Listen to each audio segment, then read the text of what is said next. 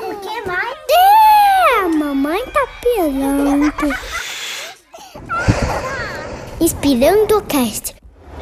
É difícil a gente ter uma única opinião quando a gente mora num país tão diverso. O que vai acontecer lá na frente é um, uma diferença é, educacional e social ainda maior. Acho que tem muitas variáveis para se discutir sobre escola particular e escola pública. E a escola informou que somente os pagantes, os que são particulares, retornariam agora em fevereiro e os que são conveniados é, retornariam em abril. A primeira decisão que a gente falou é ou abre todo mundo ou não abre ninguém. Também sou a favor da volta à escola do ponto de vista emocional e social. Só a alegria deles de voltar para a escola é enorme. Foram muito animados, acordaram 5 e meia da manhã. A vida da criança é escola e desapareceu. Então, se a gente está flexibilizando na nossa vida pessoal, por que, que a gente também não pode flexibilizar na nossa vida profissional e escolar? É imperativo que todos assumam um contrato social e se corresponsabilizem pela saúde do coletivo. A escola ela precisa estar aberta, mas ela também precisa representar para todos um ambiente acolhedor e seguro. Só pode ser a favor do retorno às aulas nesse momento quem não está no chão da escola. O corpo docente, os adultos da escola, certamente estarão acuados. Então, emocionalmente, eu não acho que vai ser um ambiente saudável. Antes de ter a pandemia, já tínhamos problemas com higiene de escola, essas coisas. E agora, então, sem condições nenhuma. Em Genebra, na Suíça, segundo a teoria, a última coisa que eles vão fechar vai ser as escolas de novo. Então foi um mês, um mês e meio, escola fechada. Eu prefiro muito mais presencial. A qualidade do ensino presencial é muito melhor. Eu quero voltar, mas com segurança. Salve, salve, galera! Tudo bom? Bem-vindas e bem-vindos ao primeiro episódio do Inspirando Cast de 2021. Vamos lá! Uh! Oi, oi, oi, pessoal! Estamos de volta e como tema desse primeiro episódio não poderia ser diferente, que é o tema de volta às aulas. É, começar pegando fogo. Para a gente fazer esse podcast, a gente conversou com mais de 20 pessoas, entre mães, pais, professores e alunos do ensino público e privado. Falamos também com brasileiros que moram em outros países para saber como tem sido a questão da educação por lá. Como se não fosse o suficiente, falamos com uma pediatra para esclarecer dúvidas, ouvimos também o movimento Escolas Abertas, que no fim do ano passado moveu uma ação civil pública pela volta presencial às aulas com segurança. Então vamos ouvir essa galera, em vez de ficar falando que tem muita gente para falar. Vamos começar ouvindo o bloco das mães. O que é que o que, que as famílias estão pensando em relação a essa volta presencial às aulas? Mães e filhos. Eu sou a Dani, eu tenho 43 anos, eu sou mãe da Nicole, que tem 13 anos e começa o nono ano do ensino fundamental 2 agora. Aquele que tem um gostinho especial, porque o próximo ano é o ensino médio muda tudo na vida, né, do adolescente. A Beatriz, que tem sete anos e que também está vivendo o seu terceiro ano esse ano, ela vive o seu terceiro ano de ensino fundamental 1 e quem sabe vai fazer as provas presenciais que ela tanto sonha em fazer, que o ano passado ela não pôde, né. As minhas filhas não perderam aula, elas tiveram aula online durante toda a pandemia até agora. É, eu sempre fui a favor de escola aberta, eu acho que a escola é, já, já tinha sido comprovado no meio do ano passado de que as crianças não são o maior agente transmissor da Covid-19 é, e com isso, para mim, não faz sentido escola fechada seguindo todos os protocolos de segurança. Por isso, eu sou a favor de escolas abertas. Acho que tem muitas variáveis para se discutir sobre escola particular e escola pública. Entre até as escolas particulares que sobreviveram à pandemia, as minhas filhas estão privilegiadas dentro de uma escola que teve a consultoria do Einstein, está seguindo todos os protocolos de segurança estabelecidos, é, deixa os pais super confiantes de que os filhos vão, estar seguros dentro da escola, desde que a gente espera todas as famílias cumpram o seu papel. E eu acho que isso é um dos, dos motivos tão importantes de se manter a escola aberta num momento como esse também. A gente aprende a viver em comunidade dentro da escola. A escola ensina muito, não só a ler, a escrever e fazer conta, mas também a viver em comunidade, a respeitar o próximo, não só a outra criança e outro adolescente que convive com você, que pode vir a ser seu amigo ou não, o seu bully ou não, ou você vai fazer bullying ou não naquela criança e vai aprender as consequências dos seus atos, assim como você vai aprender também a respeitar as pessoas que trabalham na escola. Desde o porteiro ao diretor, vice-presidente e o fundador da escola. A gente tem que aprender a respeitar todo mundo e conviver com todas as pessoas que são diferentes das nossas famílias. E isso se perdeu muito com as escolas fechadas. E tudo que a gente vê é cada vez mais empurrando para uma distância de aprender a viver em sociedade.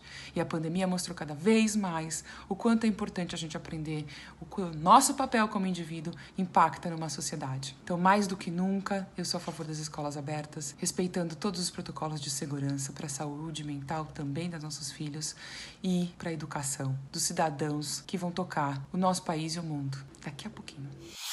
Olá, sou Juliana Barros, sou mãe do Léo, uma criança de 9 anos, e fui convidada para dar uma opinião a respeito da volta às aulas, presencial ou não. É difícil a gente ter uma única opinião quando a gente mora num país tão diverso, né? Com, com tantas diferenças sociais, esse abismo social que a gente vivencia aqui. E quando a gente fala quesito educação, ele é ainda maior. Eu acredito que a gente poderia sim adotar o modelo híbrido, principalmente nas escolas particulares, porque a gente sabe que é uma realidade onde as crianças sim têm possibilidade de continuar seus estudos em casa, porque existe uma tecnologia para isso, existe toda uma estrutura para isso. E no modelo híbrido, a gente sabe que é, o distanciamento social é possível, porque daí você não tem tantas crianças indo no mesmo dia para a escola, né? Dá para alternar. Uma parte das crianças vão para a escola, outra parte estuda em casa. Essa é a realidade, infelizmente, de poucas crianças no Brasil. É, existe uma realidade muito maior das crianças que estudam em escola pública e a gente sabe que as escolas públicas não têm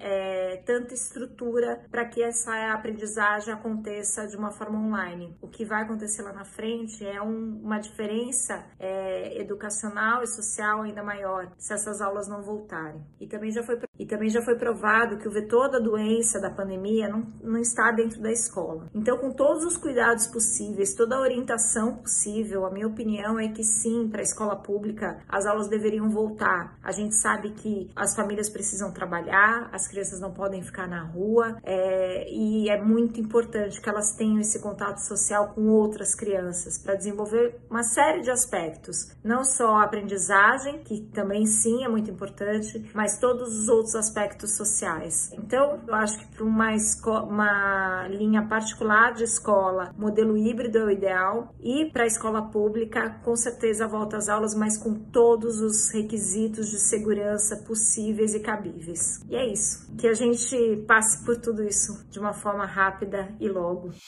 Oi, pessoal, tudo bem? Eu sou a Sabrina, eu tenho 38 anos, eu sou a mãe do Martim, de 8 anos, e da Maia, de 3. E a convite da Clau, eu vim aqui comentar sobre minha opinião em relação à retomada das escolas nesse período de pandemia. A minha opinião é a favor, eu sou bastante a favor da abertura das escolas, porque eu acredito na saúde de um ponto de vista holístico, ainda mais pensando na perspectiva das crianças e da formação das crianças. Obviamente eu tô entendendo e tô partindo do princípio de famílias conscientes. Então, acredito que as famílias devem ter bastante, bastante consciência no seu trato e na sua conduta nesse momento. Estou acreditando que as famílias não estão se aglomerando ou não estão partindo de outros pontos de vistas e condutas. Mas na escola também entendo que protocolos rígidos de limpeza e sanitização vão acontecer e que a recepção das crianças também dessa forma vai acontecer. Então, crianças com medição de temperatura e, obviamente, da maneira mais sutil e carinhosa possível e que a gente vai tratar com álcool gel e que as salas vão ser limpas com uma periodicidade ainda maior e que, enfim, outros protocolos vão ser assumidos da maneira mais carinhosa e tranquila possível. Mas, se a gente for pensar em outros critérios, as crianças em casa elas estão menos doentes. O índice de virose diminuiu. Mas as crianças também estão menos expostas e também estão menos, como que eu vou dizer, elas estão menos imunes a outras coisas. Elas estão desenvolvendo menos imunidades. E isso também é ruim. Por isso, também eu sou a favor da volta à, à escola. Também sou a favor da volta à escola do ponto de vista emocional e social. A relação com outras crianças, a relação emocional e o desenvolvimento que a relação com outras crianças promove é muito sensível e muito importante para a formação das crianças. E se a gente reforçar que cientificamente já se comprovou que as crianças não são exatamente transmissoras, é, ou as principais transmissoras de Covid, isso me reforça em termos de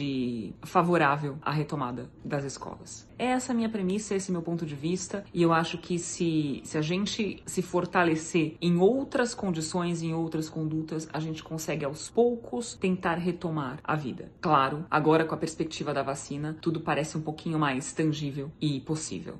Oi, meu nome é Juliana, eu tenho um filho de 13 e uma filha de 10 numa escola particular em São Paulo e eu particularmente estou muito feliz com o retorno presencial às aulas, mesmo que seja parcial, porque para começar, só a alegria deles de voltar para a escola é enorme. Isso tudo mostra, quando a gente para para pensar, que a vida deles sumiu, desapareceu. A vida da criança é escola e desapareceu. Eu acho que isso é muito importante, eles terem convívio com os amigos, com os professores, e por mais que os professores tenham se esforçado muito no ano passado, o desempenho não é o mesmo, o aprendizado não é o mesmo, porque em casa eles acabam dispersando muito. E tem muitas crianças que ficaram em casa, que não tiveram contato algum com ninguém, com nenhuma outra criança, que acabaram desenvolvendo outras síndromes ou doenças que às vezes para uma criança às vezes acaba sendo mais grave do que o próprio Covid. Então desenvolveram síndrome do pânico, depressão. Tem muitas crianças que estão sendo tratadas com psicólogos tomando remédio de fortíssimos de tarja preta e já foi comprovado no mundo inteiro que não são as crianças as causadoras da doença. Então eu sou muito a favor mesmo.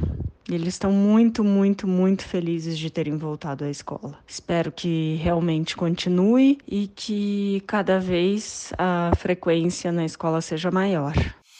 Olá, eu sou a Renata Von Poser, sou mãe da Clara, de 11 anos, e do João, de 4 anos. Sou professora de yoga, tenho um belíssimo projeto chamado Brinca Yoga, de yoga para crianças e famílias. Moro aqui no interior da, de São Paulo, bem próximo da capital. A Clara estuda numa escola particular próxima do meu condomínio e o João estuda numa escolinha dentro do meu condomínio esse ensino à distância, né, para a Clarinha foi ótimo, ela é super responsável, ela faz os estudos dela, faz as lições, tira foto. Com relação a ela, a gente achou que, que foi incrível, inclusive, né, o desempenho dela ano passado. E o João optamos por deixar aqui numa escola menor, bem mais perto de casa, tem essa comodidade de ser dentro do condomínio, então são poucas famílias, né, a escola da Clara é um colégio bem grande, muitos alunos, né, então a gente também pensou em ter uma exposição menor dele com, com aglomerações e com muitas pessoas, né? A Clara atualmente ela está fazendo o ensino híbrido, ela vai uma vez por semana na escola e a escola segue todos os protocolos. Nós estamos assim super é, confiantes com, com os protocolos que a escola está tomando, né? Ela adorou e que é muito importante para ela voltar a ter contato com o ambiente da escola e, enfim, com algo que, sob o meu ponto de vista, inclusive como educadora, né, simboliza para ela o espaço dela dela, da vida dela, né? Assim, é onde ela tem a vida parte do núcleo familiar. E foi muito importante ela voltar a estar nesse local com os amigos, mesmo com a máscara, com o distanciamento, higienizando a,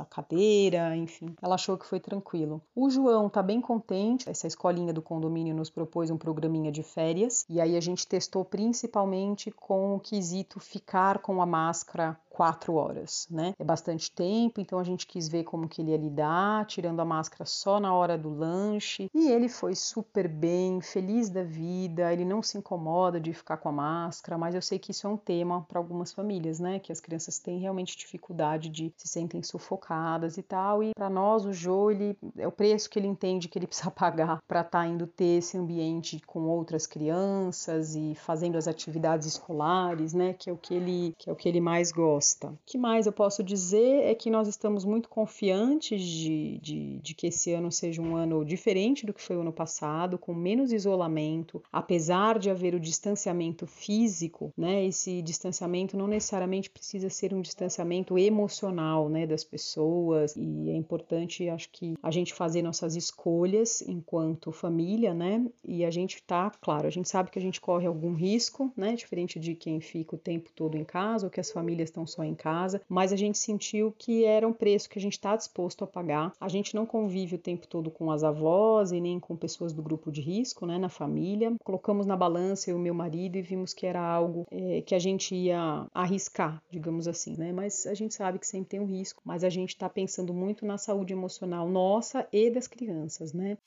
Oi, meu nome é Fabiana. Fui convidada aqui para falar um pouquinho da minha opinião sobre é, o retorno às aulas presenciais. Eu tenho dois enteados, um menino de 10 anos e uma menina de 8. Eles estudam em escola particular, então é sobre essa realidade aqui que eu vou falar. Eu sou a favor do retorno às aulas presenciais, ou pelo menos de se ter a opção de enviar seu filho para a escola para as aulas presenciais, e acho que as posições têm que ser respeitadas. Quem tem vontade de mandar os filhos de volta à escola, eu gostaria que todos tivessem essa opção, e quem não se sente confortável ainda, quem está se sentindo inseguro, tem alguma pessoa de grupo de risco que mora em casa, isso também tem que ser respeitado. Então, enquanto a gente não tiver a vacina, que para o público em geral, ao que parece, ainda deve demorar um pouquinho, é, o ideal é que se tivesse uma opção de modelo híbrido, né? Quem tem algumas escolas que conseguem simultaneamente dar aula para uma turma presencialmente, enquanto outras pessoas estão em casa, né? Assistindo a mesma aula. Outras, com certeza, não têm esse recurso, escola pública não tem esse tipo de recurso, mas existem aí outros modelos que se poderia fazer de dias alternados e coisas do tipo, né? Eu acho que esse, agora muitas crianças já voltaram à escola em regime parcial em dias alternados e as crianças ficaram muito felizes. E isso, assim, deu para perceber que eles, eles realmente sentiram esse ano de 2020 aí, acho que ficaram com saudade da escola, uma coisa que a gente nunca imaginou que pudesse acontecer, né? As crianças realmente com saudade da escola. Então, agora no mês de fevereiro, algumas crianças já foram, os aqui de casa foram muito animados, acordaram 5 e meia da manhã, já estavam prontos na hora de sair. As crianças estão felizes mesmo, né? E eu acho que tem que ir. Eu trabalho numa empresa em que não se gosta de home office. É, nós também já temos ido ao escritório. São tomadas medidas aí de máscara, álcool gel, né? Mas não tem muito mais do que isso de medidas preventivas. A decisão da empresa foi no sentido de que todo mundo já flexibilizou, né? Dificilmente alguma família, alguma pessoa tá com a mesma restrição que se colocou lá em março, abril, maio do ano passado. Todo mundo já está encontrando amigos, ainda que em pequenos grupos, ainda que na hora de cumprimentar esteja de máscara, em alguns casos, porque em outros nem isso, né? Então, se a gente está flexibilizando na nossa vida pessoal, por que, que a gente também não pode flexibilizar na nossa vida profissional e escolar? né? E caso seja detectado algum caso, aí as medidas precisam ser tomadas, né? De isolamento daquela turma, daquela sala, uh, mas a vida precisa continuar. Então é isso. Eu acho que vai ser ótimo se as escolas, né, se as crianças puderem voltar para a escola, ainda que em apenas alguns dias até que a gente tenha vacina. Olá, meu nome é Carolina Pereira de Oliveira, tenho 35 anos e tenho uma filha de 11 anos que estuda na escola estadual e sobre o retorno das aulas não sou a favor, não não tem como mandar porque antes de ter a pandemia já tínhamos problemas com higiene de escola, essas coisas. E agora então, sem condições nenhuma. Já avisei que não vou mandar, sou totalmente contra a mandar agora. A escola pública a gente sabe que, que são muitos alunos em uma sala só, que não vão separar por, por dias ou turma, tipo, ah, hoje vem uma turma e amanhã vem outra, não vão separar. A gente sabe que é precário e numa pandemia não dá realmente para mandar. Eu prefiro que ela perca o ano do que perder a vida. Olá, meu nome é Nádia, eu tenho 36 anos, tenho quatro filhos, sou mãe de, de filhos tanto da escola estadual quanto da municipal. Tenho uma filha de 13, uma de 11, uma de 7 e uma criança de creche. A minha opinião sobre a volta às aulas é a seguinte: eu acredito que precisa criar um método para poder retomar as aulas. Mas, como a maioria das mães, a minha insegurança é: como na pandemia todo mundo ficou muito sem saber o que fazer, eu me sinto dessa forma. Eu ainda acho que a gente não sabe muito como agir, porque diferente da maioria das escolas particulares, a gente não tem muita informação de como que isso vai ser feito, como que vai ser feito para os maiores, né, que é do estado, do município, é, creche. Nada é muito claro. A gente aqui na minha casa nós tivemos muita dificuldade com a aula remota. As maiores, a de 13 e a de 11, eu tenho que ser sincera em dizer que elas meio que se viraram, porque sendo mãe de quatro, é, eu tive muita dificuldade. Dificuldade em ter acesso, por não ter muita informação. Eu acho que deveria voltar às aulas com todo mundo vacinado ou para a gente sentir mais segurança porque não tem muito como controlar. Se a gente que é adulto toma os cuidados, mas uma vez ou outra a gente está lá meio que dando uma relaxada sobre isso, imagina como que, que vai ser para eles. Então eu acho que, na verdade, eu não sou a favor, não nesse momento, mas também tenho que dizer que estudar de forma remota é uma coisa muito complicada. Eu tive muitas dificuldades, ainda estou tendo, porque são quatro para poder administrar.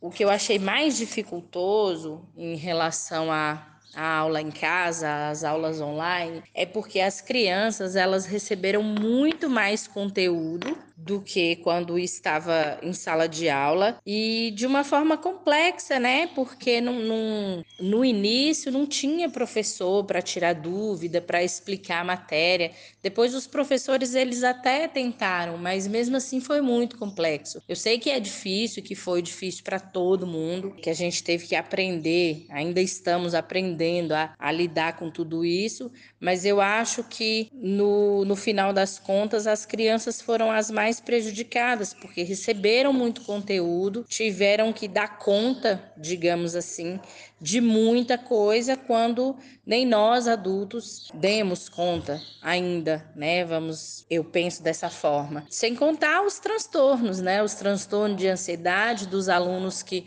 que têm notas excelentes, que é o caso das minhas, graças a Deus. Elas são alunas de boas notas e aqui na minha casa a gente teve muita dificuldade, elas tiveram muito, muita ansiedade, muita, muita ansiedade, é, medo de sair de casa por conta do vírus, é, para qualquer que fosse para qualquer que fosse a situação que tivéssemos que resolver e ao mesmo tempo muito ansioso por, por medo de ser reprovado, de como como que seria, procurando a rotina mesmo, a saudade dos amigos, estar no ambiente escolar, mas com tudo isso, sabendo que, que o desejo deles é de voltar para a escola, eu, como mãe, não me sinto segura. As autoridades não, não, não me passam essa segurança de acordar, preparar eles e vai para a escola, tá tudo bem, vai ficar tudo bem. Eu não sinto essa segurança, então eu acho que não seria o momento. Olá, eu sou a Milena, tenho 35 anos e sou a mamãe do Guilherme, de 4 anos.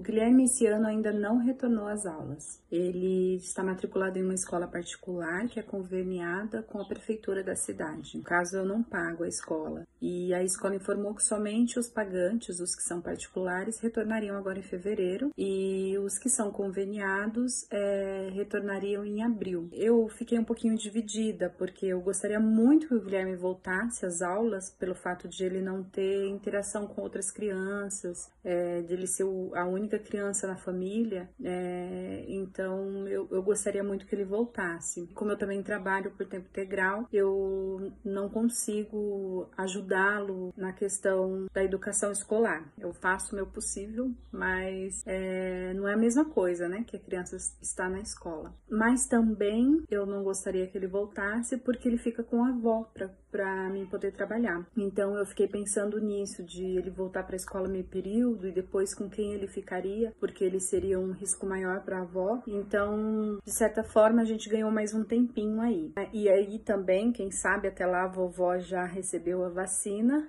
e aí ele consiga ir para a escola e depois continuar com a, com a avó. Também a escola é, ficou de nos avisar como seria, mas até o momento a gente, é, no caso aqui em casa, a gente não, não tem informação com respeito a isso.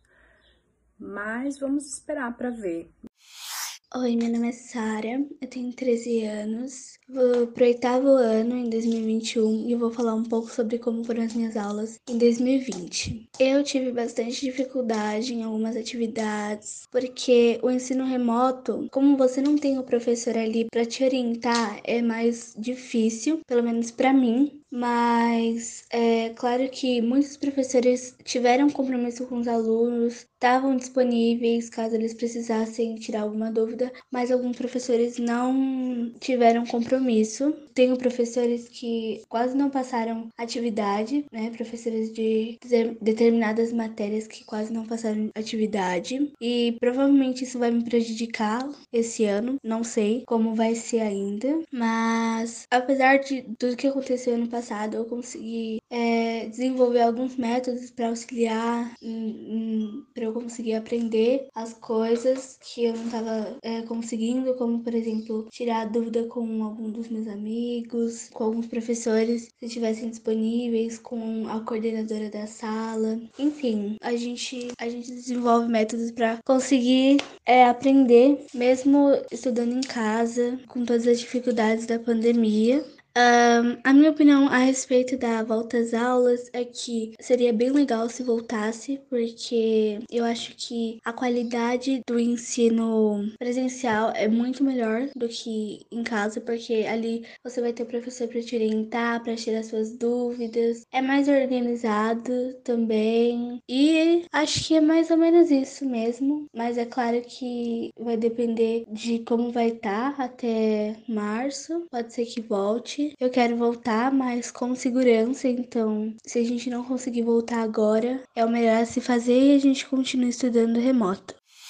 Oi, me chamo Felipe, tenho 13 anos, estudo numa escola particular. Eu, dentro de um presencial e online, eu prefiro muito mais presencial, porque a gente pode ter contato com os amigos, quer dizer, contato, contato não por causa do corona, mas a gente consegue socializar e tal não fica o dia inteiro assim à frente do computador. E além de ser mais fácil para esclarecer as dúvidas e essas coisas, porque no computador a gente, não sei, a gente acaba se distraindo em casa e em casa não, não acho um bom ambiente para estudar.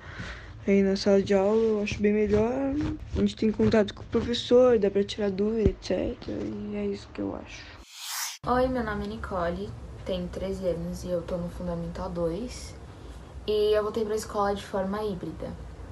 Dependendo da semana, eu vou duas ou quatro vezes por semana para a escola, porque eu tenho integral uma vez por semana. O que eu senti mais falta quando as aulas eram apenas virtuais era de ter o contato com as pessoas da escola. É, não só com os meus amigos, mas com os professores e também de poder tirar dúvida imediatamente durante uma atividade. As diferenças na escola são nítidas, né? Então, medida de segurança, depois que eles medem nossa temperatura, a gente não pode ficar esperando nossos amigos no pátio, a gente não pode ficar esperando nossos amigos chegarem, como a gente fazia. Então, a gente tem que ir direto pra, escola, pra sala. A gente não pode todos os dias passar o recreio fora da sala, então a gente passa o recreio na sala de aula, a maioria dos dias que a gente vai pra escola. A gente tem que levar uma garrafa de água, porque a gente não pode usar o bebedouro, a não ser pra encher a garrafa. A gente não pode usar o banheiro se tiverem muitas pessoas dentro dele. A gente não troca mais de sala, que é uma coisa que a gente fazia para todas as matérias. Agora é os professores que trocam de sala. E as carteiras são mais afastadas umas das outras, porque por causa do afastamento, né, do distanciamento social. E o óbvio que a gente não pode se tocar. E aí, gente? Aqui é o Martim e hoje eu vou fazer um vídeo falando sobre a minha volta às aulas. Foi pedido de uma grande amiga da minha mãe, Cláudia Quintas. Eu tava no segundo ano. Aí acabou o ano. Fiquei de férias até 26 de janeiro. Minha mãe, ela permitiu que eu pudesse ir à aula presencial. Então, eu, já que sou do grupo 2, vou ficar online terça e quinta. Se você tá indo pra escola, prepare muito, use muito álcool gel e ó, uma dica, leve uma máscara reserva para quando você voltar para casa não chegar com a Covid chegando em toda a sua casa. Eu acho que a gente escutando tantas histórias, tantos momentos, tantos depoimentos, cada um ali dentro do seu universo, é engraçado, né? Porque parece que a gente está aqui falando de uma decisão, quase de uma reunião de condomínio, em pensar qual que seria a melhor solução para o coletivo e que cada um haja da maneira da sua individualidade. Mas, né, para a opinião, fala, pô, que, que vai ser o melhor para todo mundo aqui, ou pelo menos para a grande maioria neste momento. Eu vou falar que eu, que eu é, entendo as opiniões dadas e vou falar é, do lado de cá até pela idade dos meus filhos, de quatro anos, a minha decisão foi de não enviá-los de volta presencialmente para a escola. Então, de novo, né, eu consigo administrar de outra maneira, já estou flexibilizando um pouquinho o contato com outras crianças, o convívio ainda de maneira é, é, seletiva e esporádica, mas a minha decisão neste momento é, é, é preservá-los preservá-los e me preservar e, e preservar o pouco que a gente está convivendo, né? Escolhas são renúncias. Eu acho que eu estou abrindo mão de algumas coisas, sim, independente do, do, do, aprendizado, eles ainda são muito novos, mas muito mais a questão do convívio, etc., do cunho social. Mas a minha decisão é: vamos aguardar. Quem sabe o segundo semestre eles voltam presencialmente. Se não, vai ficar para 2022 várias coisas interessantes realmente, está todo mundo tentando se virar, não temos aí o apoio do governo, a educação como um todo aí ela é super complicada e muito, muito distante uma coisa da outra. Acho que é importante a gente realmente respeitar, não só falar, vi muito assim, sabe, ah, eu e outras mães, ou questão de mães conscientes ou não. Eu acho importante a gente não, não, não, não ficar nessa, realmente entender que é uma coisa que está todo mundo se virando, as opiniões, além de mudar, elas vão, elas tão, são, são balizadas em muita coisa pessoal. Mais uma vez, a gente não tem muito como fazer. Eu acho super importante para as crianças voltarem. Não é o fim do mundo, mas sim é super importante. E a gente se virando aí, eu acho que é um negócio que veio para a gente realmente tentar aprender o que é viver em sociedade, que é não é perfeito para um, mas se vira com o outro, entende o que está acontecendo ali. De repente não é a melhor situação, mas para um bem geral vai eu acho que isso, eu acho que isso é muito, sei lá, a gente está se virando. Eu, eu sou a favor, mas no, realmente do meu lugar, assim. É como eu sou, como eu tô hoje com o João e com a mãe dele, eu acho que o João, sim, está super feliz, a escola tá mega, ele escorreu o nariz um dia, já teve que ficar duas semanas sem na escola, já na outra escola que estava no passado também, do jeito que voltou, voltou também, sabe, eu acho que a gente também tem que confiar aí na informação que os professores nas escolas recebem, que apesar de eles terem interesse ali deles em sobreviver, eles também estão realmente preocupados aí com as nossas crianças, senão eles não estavam fazendo o que eles fazem na vida. E as crianças, umas gostosuras, né? E, pô, aula online, realmente, para quem nunca teve, né? Os pais não estavam preparados e, e, e, as crianças também não. É um negócio que deve ser muito difícil. Acho que vale também muito da idade, né? Os filhos meus, da idade do, do João e dos da Cláudia, acho que é uma coisa. Vai ficando mais velho, acho que o negócio vai ficando um pouquinho mais complicado mesmo.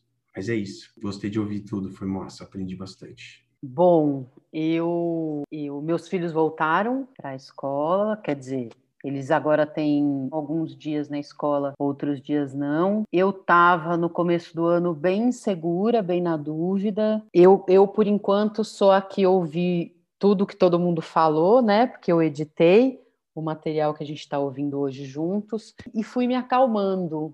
É uma coisa que muita gente disse, não tem, não tem resposta certa, o André falou um pouco isso também. Acho que tem que ver como é para cada um, a gente viu a, a, a, diversidade de opiniões. Coisas que eu marquei aqui que me chamam a atenção, uma mãe falou, é, a, vida da, a vida da criança é a escola, eu acho que isso é muito forte e a minha sensação era de que as crianças não estavam sendo olhadas no final das contas, com tanta coisa para ver, para adaptar, para arrumar, foi ficando mesmo, ah, então agora suspende as aulas e deixa eles um pouco para lá. Me chamou a atenção nos depoimentos que as únicas pessoas contra são as três mães de escola pública, é, ou duas acho que, que são contra, e eu acho que isso não retrata, na verdade, a realidade. Existe uma pesquisa que a Prefeitura de São Paulo fez, é, acho que do fim do ano para cá, sobre o que as famílias estavam pensando, se mandariam os filhos para a escola novamente presencial ou não. Quase 70% das famílias que responderam à pesquisa, só famílias de alunos de escolas públicas municipais, né? Quase 70% disseram que iriam mandar sim os filhos. Então acho interessante trazer esse dado também. A outra coisa que me chama muito a atenção é, acho que foi a Sabrina que falou é, que ela parte do princípio que são famílias conscientes, que estão fazendo tudo certo. Essa é a única coisa que ainda me dá muito medo, porque a gente não a gente não pode se meter na família dos outros, mas ao mesmo tempo temos aí protocolos sanitários que são obrigatórios de serem cumpridos, né? Então essa é a preocupação que eu tenho assim, como é que a gente voltando até a escola, foi a última coisa que voltou no Brasil, como é que a gente vai continuar cuidando dos protocolos para garantir que tenha segurança? E eu acho que esse acabamos de acabar o carnaval, estamos gravando esse, esse esse programa na quarta-feira de cinzas, a gente viu muito claramente que, não, que a consciência ela, ela não, não tá muito aí presente, ela não, não tá em todos. A gente viu um monte de comportamento bem complicado, mas eu acho muito importante as crianças voltarem. Acho que a gente vai entrar daqui a pouco numa outra camada de discussão. A gente vai começar a ver outros problemas. Olha, meu filho perdeu o ano inteiro, como é que vamos fazer? Os problemas vão, vão começar a mudar. Eu acho importante voltar para que a gente olhe para as questões e elabore novos problemas, veja novos problemas para elaborar novas soluções, na verdade. Então, a próxima leve é o seguinte: a gente vai ouvir quatro brasileiros que moram no exterior, porque uma questão que a gente queria trazer de alguma forma para a reflexão era: bom, o Brasil foi o país que, por último, olhou para a reabertura das escolas. Vai aumentar o número de casos? Não vai aumentar? Então, vamos olhar para países que já voltaram para eles contarem um pouco como é que foi. Meu nome é Matias Pestalozzi, eu moro em Genebra, na Suíça, sou suíço brasileiro. Minha filha tem 12 anos, estuda na escola pública aqui. Então, sobre as escolas no Covid, aqui a teoria é que as crianças é super importante continuarem indo na escola. Fecharam uh, no primeiro lockdown que teve em março, 13 de março até dia 26 de abril, se eu não me engano, do ano passado, e depois não fecharam mais. Continuam indo para a escola, acham que é super importante para o desenvolvimento da criança, mental social e não criar desigualdade também no acesso à informação. E isso é muito importante. Então, aqui em Genebra, na Suíça, segundo a teoria, a última coisa que eles vão fechar vai ser as escolas de novo. Então foi um mês, um mês e meio, escola fechada, ok? É o que fizeram. Os professores mandaram ter, ter um aplicativo por internet e mandavam fazer estudar por internet. Então você entrava num site da escola, te explicava o que você tinha que fazer como aula e tudo mais, você tinha que fazer com a criança. Não era muito avançado, mas era mais para não perder o nível, entendeu? Não, não tinha coisa nova, coisa assim. E aí e a Vitória também não é não é largada na escola, tem umas notas boas, então não é não foi difícil para ela. E depois voltou em abril. A diferença foi abaixo de 12 anos não vai não precisa precisa de máscara na escola, professores precisavam, e tem a questão de lavar a mão. Toda vez antes de entrar na, na classe, tem que ter o, todo mundo lava a mão, sempre, distanciaram um pouco, mas continuaram normal. Passa, não passa? Pode passar. Teve casos? Teve. Assim que tinha um caso, não fechava a classe toda, ficava na, na, na de quarentena que a gente fala em casa, ia recebendo as, as, o, tudo que tinha que estudar, a lição e tudo mais, e depois voltava. Não soube aqui em Genebra nenhuma escola que fechou por causa do, de ter muita gente, entendeu? E quando tinha um professor alguma coisa, aqui, aqui na, na Escola da Vitória, eu não soube de nenhum professor que pegou. Você começa a sentir um pouco os sintomas, é fazer o teste logo para saber, não vai na escola, então se você está meio gripado, sei lá o que, fica em casa, tenta fazer o teste e ver, dá para ir, não dá? Não, tá negativo, vamos. Então, no não é o grande vetor, a, culpa não é da escola. No colegial foi diferente, eles ficaram mais tempo sem escola, mas depois voltaram, acho que foi em maio, por aí, ou junho, voltaram. Mas escola primária foi esse mês e meio, depois aí continuaram de novo, e não querem fechar, teoricamente. Se que aconteça esse, né, essa variante que falam a brasileira ou a britânica, chega pesado, mas por enquanto não é o caso. Está tendo mais, está tendo a vacina, vacinação, então acham, esperam que vai melhorar. Está aberto só é, supermercado, farmácia e o, o, essencial mesmo. E o resto, todo mundo trabalhando. Entendeu? Não tem. E a prioridade é quem pode fazer o teletrabalho, trabalhar em casa. Aqui, como na Suíça, é muito. dão a responsabilidade para a pessoa, eles acham que cada trabalho, cada um sabe o, qual é o melhor para ele.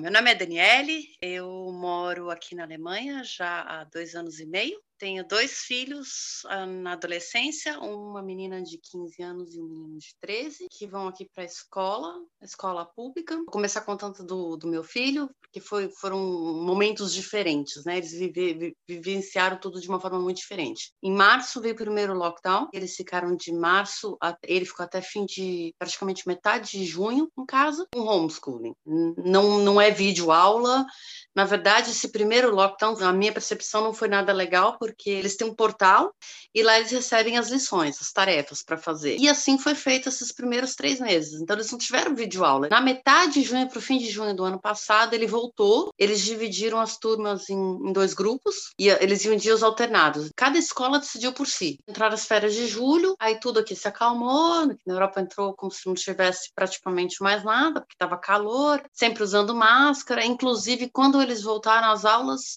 eles não tiveram que usar máscara no primeiro lockdown. Aí, final de agosto, começou o segundo semestre. No que começou o segundo semestre, ele, eles voltaram a turma completa, são 30 alunos, sem máscara, sem nada, eles só teriam que manter a distância entre um e outro. Foi tudo bem até hum, diria novembro, aí começou, porque aí começou aqui, virou outono, inverno, aí eles começaram, não lembro as datas direito, mas acredito que a partir de novembro usa máscara em sala de aula mas a turma completa. Aí, um pouco antes do Natal, foi onde começou a pegar mais. Foi até a véspera do Natal, eles anteciparem uma semana as férias. Aqui, as férias de inverno só são duas semanas, eles tiveram prolongar para quatro, e ele não voltou. Ele está agora, a gente já está no, sei lá, dia 4, 3 de fevereiro, ele está até agora em homeschooling. A, a Carol, por ela estar tá num ano de conclusão, né, de ensino, ela voltou antes, ela saiu em março igual o Rafa, e ela tinha as provas finais dela, porque o semestre acaba aqui em em junho, ela tinha as provas finais dela em maio e junho, que eram provas super importantes. Então ela acabou voltando, uh, se eu não me engano, começo de maio ou fim de abril, voltou, voltaram só as turmas que estão a, a, a, prestes a, realizar as provas. Eles voltaram na época em grupos divididos, mesmo assim de A e B, e aí o resto ocorreu igualzinho. Após agora as férias de, de dezembro, ela voltou também para fazer as provas. E só o Rafa está completamente em casa. E por enquanto estão os dois desse jeito, vai, não vai, vai, não vai. Aqui a educação, sem sombra de dúvida, é, é, é super valorizada. Inclusive, os salários dos professores aqui são altíssimos, né? Eles são super reconhecidos também, porque tem que ser reconhecido, né? É um, é, sem eles, um, nós não estaríamos aqui hoje, nem conversando. Olá, meu nome é Carlos, eu moro no Canadá e eu vou falar um pouco para você sobre a minha experiência sobre a pandemia. Eu moro numa cidade muito pequena chamada Angus. Ela fica mais ou menos duas horas ao norte de Toronto. É uma, um, um, lugar no meio do nada, perto de uma base militar. Primeira vez que a gente entrou em lockdown aqui foi em 18 de abril, de março, desculpa. Logo depois que acabou a, a semana de esqui. Então a gente ficou de lockdown ah, basicamente até julho, junho, julho. As aulas foram suspensas no primeiro momento, então até mais ou menos abril, maio não tinha nada de aula. Depois eles tentaram fazer alguma coisa online que não funcionou. Em setembro começaram as aulas de novo. O meu filho Eduardo, que tem 12, e a Valentina, que tem 4, foram para aula. Só que o Eduardo, depois de duas semanas, não foi mais, porque tudo indica que ele teve coqueluche era uma tosse que durou três meses, quatro meses, então desde agosto até quase dezembro ele tossia direto. A gente achava que ele estava com crise de asma, tinha medo de morrer. Ele acabou mudando para uma escola online, criaram uma escola somente online, virtual, e o Eduardo está muito bem nessa escola. O único problema é que ele fica o dia inteiro no computador e toda hora que eu vou na, na no computador dele, ele está no YouTube jogando em paralelo para aula. Então é difícil controlar, mas ele tem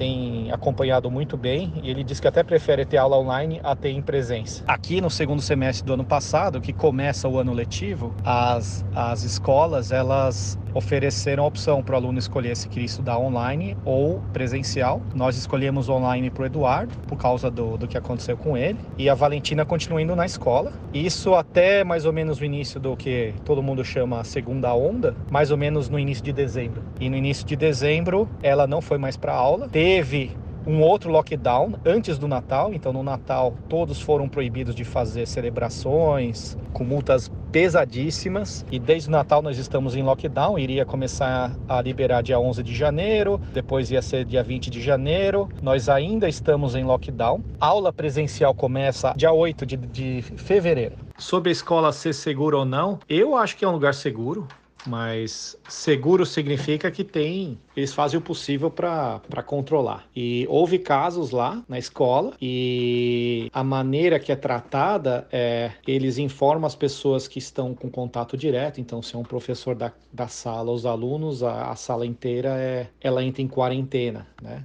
As duas semanas e tal. Houve dois ou três casos, não na, nas salas dela, e vida segue, né? Agora, segurança a gente sabe que nunca vai ser 100%. Eu, eu prefiro que ela vá, eu acho que é mais importante ela ir para a escola, ela usa máscara, tem todo o procedimento, ela leva duas máscaras, ela não pode compartilhar o lanche dela com as amiguinhas, né? Então é tudo muito é, separado. A gente acredita que eles estão fazendo o possível para para não passar nada para gente e a gente também. Olá, meu nome é Karen Goldman. Eu tenho duas crianças, uma de 3 e uma de 6 anos, e a pedido da Cláudia Quintas, eu vou contar como está a escolarização aqui na França, é, onde eu moro há 10 anos, com essa pandemia. Bom, as crianças ficaram três meses sem aula, de março até julho, é, meio de, de junho, julho, totalmente sem aula. Não, tenha, não tinha aulas online porque eles eram muito pequenos, mas as professoras mandavam todos os dias ou semanalmente, para toda semana, atividades para eles fazerem em casa. Para nós, realmente foi, como para todos no Brasil, é, foi muito difícil lidar com as crianças em casa, principalmente porque aqui as escolas são integrais, então eles entram às oito e meia da manhã e saem às cinco e meia da tarde. Bom, elas reabriram em setembro, o ano letivo aqui começa em setembro, com todas as diretrizes é, e todos os guias enviados pelo governo. O governo em toda a França, para as escolas públicas e privadas, tinham as mesmas diretrizes, então era de medir a temperatura das crianças, crianças a partir de seis anos com máscara na escola, a classe é higienizada mais vezes, as crianças devem portar máscaras, os professores portam máscaras, aqui tem menos contato, porque de uma maneira geral as pessoas aqui têm menos contato, se tocam menos, mas tem o contato natural do professor com as crianças, mas até agora já se passaram seis meses, um pouco mais, a gente não teve notícia na nossa escola, nem no nosso ciclo de amigos, de, uma, de um surto de Covid dentro das escolas. É, então, é, eu acredito que todas as diretrizes e os cuidados que eles estão tendo estão fazendo efeito. É claro que existe uma organização muito grande, é, existe um suporte muito grande vindo do governo federal, que eu acho que é mais difícil aí no Brasil, porque a gente vive uma crise enorme em termos de governo, um desgoverno. Mas a minha opinião sobre abrir as escolas no Brasil é: é claro que eu sou a favor, se os professores forem vacinados e se tiver uma organização é, e todas as diretrizes sanitárias forem cumpridas tanto nas escolas é, particulares quanto nas escolas públicas para assegurar uma boa saúde dos professores e dos alunos. Isso aí, muito interessante, né? Ouvir outras formas de lidar. Te chama mais atenção, Clau? É, eu sei que, obviamente, não, não estamos comparando maçãs com maçãs aqui, né? Mas me chama a atenção, e até dado o tamanho de França e Brasil especificamente, do tamanho, mas que a diretriz para a educação ela era única, tanto para escolas públicas quanto para particulares, né? E a partir do momento que uma liderança governamental fala assim, o protocolo é esse e todo mundo segue, eu acho muito admirável, né, de alguma maneira, assim, de você ver que passa a tratar a educação de forma única. E aí, obviamente, cada um dentro também da sua particularidade, do seu mundo, toma suas decisões, se sim, se não, se vai, se não vai, como é que vai, como é que não deixa de fazer. Coisa que a gente, de fato, não vê aqui. É, eu acho muito a mesma coisa também. É muito diferente, né? É outra, é outra história. Mesmo o cara que, mesmo quando falou ali, tinha um protocolo de ensinar. Não era a melhor coisa do mundo, sim, mas tinha um jeito, né? Essa aula online que foi todo mundo pego de surpresa, tanto professor quanto aluno. Então, concordo com a Cláudia que o principal ponto aí é, é a gente ter para onde ir. A gente não tem informação, mas o governo dá um respaldo, né? Então, pelo menos fica todo mundo ali unido na mesma, né? E lá, no, lá é muito difícil também separar a escola pública de privada, né? É bem perto, né? Bem diferente daqui. Enfim, outra coisa até, Cláudia, que estava falando, mas pelo que eu conversei até com a Dai e com algumas outras pessoas, na questão da história pública na periferia, é uma coisa que está pegando muito também, porque não está não tá tendo muito cuidado. Então, tomando as precauções no dia a dia, as pessoas, os, os cidadãos que estão lá. Não é uma crítica, é uma observação, realmente. Então, a volta às aulas fica um negócio é realmente importante, uma vez que, pô, tá tudo meio que voltando ao normal, tá tudo acontecendo, que clandestino ou não, e o importante que são as crianças ali não, não rolou. Desculpa até misturar aqui, mas é que eu lembrei depois, mas acho que concordo com a Cláudia totalmente. Mas eu acho legal você trazer esse ponto, Dé, porque a gente vai chamar agora o áudio dos professores, e hoje é, eu participei da reunião, né, então que fique claro a minha decisão de não mandá-los de volta para a aula presencial, eu tomei a decisão de matriculá-los na escola pública. E hoje Sim. eu participei da primeira reunião que teve só de pais e professores. Agora vem uma outra questão, né? Está acontecendo na rede pública uma greve sanitária, então toma-se a decisão de não não voltar presenciais, somente 35, mesmo 35 não atende todo mundo. E, e uma coisa que foi falada na reunião que me chamou a atenção, e pelo amor de Deus, jamais defendendo o governo que nós temos, mas que é muito difícil tomar qualquer tipo de decisão, porque a rede pública é extremamente extensa. E você você tem muita diferença dentro da rede pública. Então, desde saneamento básico, de, de tratamento de esgoto, de equipe de limpeza, entre a escola do lugar X e a escola do lugar Y, é muito diferente. E aí, de fato, tomar é, decisões que sejam impositórias ou que sejam obrigatórias para uma divergência tão grande, tão ampla, que é de fato muito difícil. Eu achei legal a, a juntada de experiências em outros países com a escola em si. A gente vai ouvir algumas professoras dando a sua opinião é, particular, mas me chama a atenção assim na maioria desses países, a decisão era local das escolas, não era nem por cidade. É, a gente ouviu Alemanha, França, Suíça e Canadá. Eles, eles sempre traziam isso. Cada escola está fazendo de um jeito. E lá, aparentemente, dá mais certo do que aqui.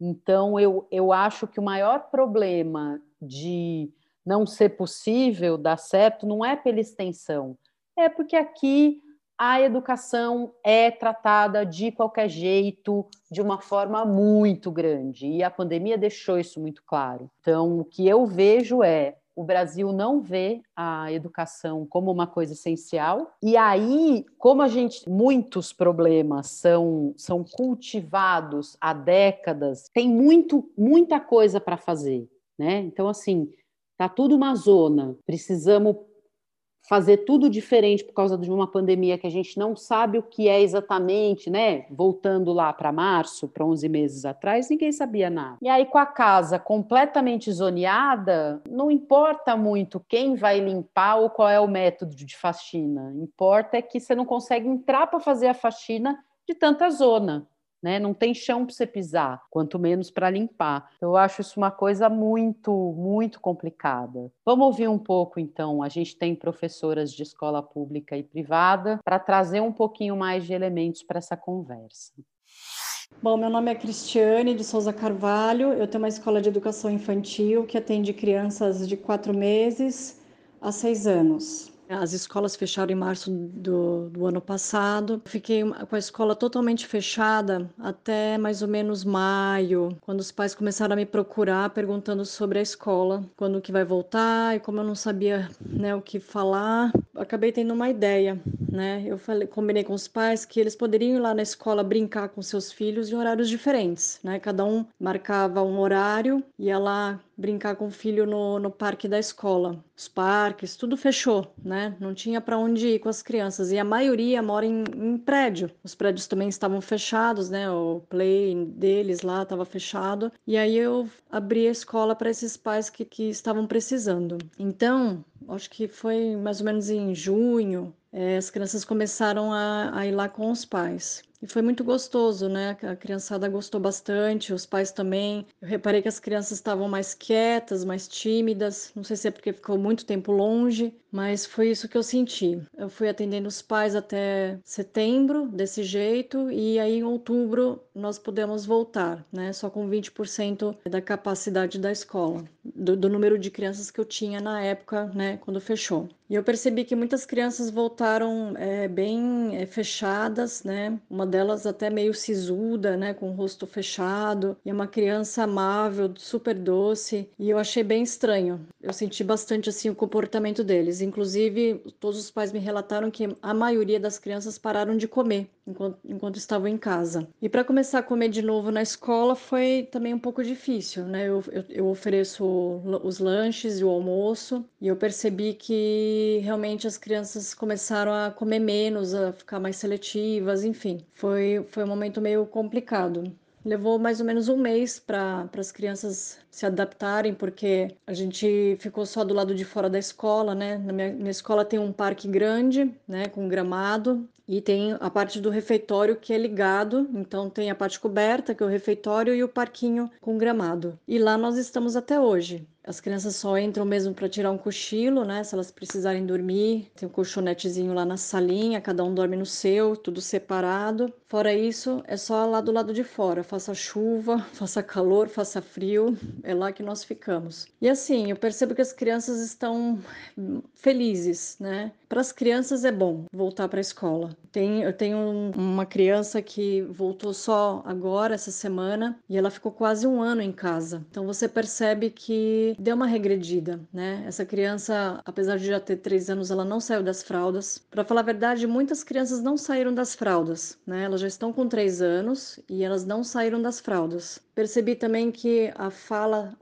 está um pouco atrasada, então é, eu acho que tudo isso é reflexo da pandemia, de ter ficado preso em casa. Eram crianças que iam todo dia para a escola, ficavam o dia inteiro lá comigo, né? E de repente cortou tudo isso, acabou. E muitos pais também tiveram que continuar trabalhando, então não tinha toda a atenção como eles têm na escola, né? Na escola é atenção para eles o tempo todo em casa às vezes não. Então, eles ficaram meio que soltos dentro de casa, né, sem ter uma rotina, sem ter ninguém para brincar e voltando para a escola, tudo isso começa a melhorar de novo, né? Começa a voltar ao normal. Meu nome é Fernanda, eu sou mãe do Daniel de 9 anos e da Laura de 7 e professora de Fundamental 1 na rede privada de ensino. Sobre a abertura das escolas, tenho um sentimento muito ambíguo. É, ao mesmo tempo em que receio o risco do contágio, né, por um vírus que a gente sabe que age de forma diferente em cada organismo, pode deixar sequelas e pode levar a óbito também, observo o sofrimento real das crianças por estarem longe do espaço físico da escola, adoecendo com sintomas de depressão, gastrite, problemas de fundo emocional, de origem emocional, sem contar as perdas pedagógicas. Com a abertura da escola particular, eu pude observar a alegria dos alunos por estarem na escola, mesmo com tantas restrições. Há amigos, interação, espaço, estrutura física e de pessoal. Temos álcool gel e líquido para ser usado em profusão. Tem sabão, papel nos banheiros, espaços são limpos com frequência. Tem computador com projeção no telão para que os alunos que estão em casa possam interagir com os alunos que estão na escola e pessoal de apoio para nos ajudar nesses momentos. Mas será que as escolas, nas escolas públicas os professores também terão este apoio? É, sentem alguma segurança com a aplicabilidade dos protocolos, mesmo sabendo dos riscos que ainda existem? Além da questão de estrutura, é imperativo que todos assumam um contrato social e se corresponsabilizem pela saúde do coletivo, se resguardando e se valendo de protocolos também e principalmente fora da escola, para que esta se torne possível para todos. A escola ela precisa estar aberta, mas ela também precisa representar para todos um ambiente acolhedor e seguro. Olá, eu sou Sandra Santos, professora de Educação Infantil da Rede Municipal de São Paulo e vou dar a minha opinião sobre o retorno às aulas. Eu sou contra o retorno às aulas e explico por quê. Só pode ser a favor do retorno às aulas nesse momento quem não está no chão da escola. A escola pública tem um número muito grande de alunos oriundos de diversos pontos da cidade e só por isso já seria motivo de muito risco nessa pandemia. Sabemos que as crianças não manifestam o Covid-19 da mesma forma que os adultos, muitas vezes elas são assintomáticas, mas estudos provam que elas são transmissoras tanto quanto os adultos. Colocar em risco toda essa população neste momento de alta de pandemia, eu não acho que seja uma coisa viável, tendo em vista que diversos países que reabriram as suas escolas tiveram que fechá-las por conta do aumento dos casos de Covid. Isso para falar de saúde. E quando eu falo de educação, e principalmente da educação infantil, eu não posso deixar de lado o contato, o movimento, a troca de com o outro, a troca de experiências, a vivência. A educação infantil é feita de vivências. Como eu garanto essa vivência adequadamente se essas crianças não podem ter contato entre si, têm que manter um metro e meio de distância? Os protocolos de segurança nos colocam que os brinquedos não podem estar disponibilizados livremente para as crianças, elas não podem manuseá-los da maneira que faziam antes. Tudo isso depende de uma série de higienes, uma série de protocolos que nós não temos pessoal para realizá-los. Então, colocar em risco essas crianças para ter uma educação que não é adequada, para que essas crianças fiquem na escola como um depósito porque será praticamente isso. Se as crianças não podem ter contato entre si, elas não têm a liberdade do aprender que a gente preza tanto na educação infantil,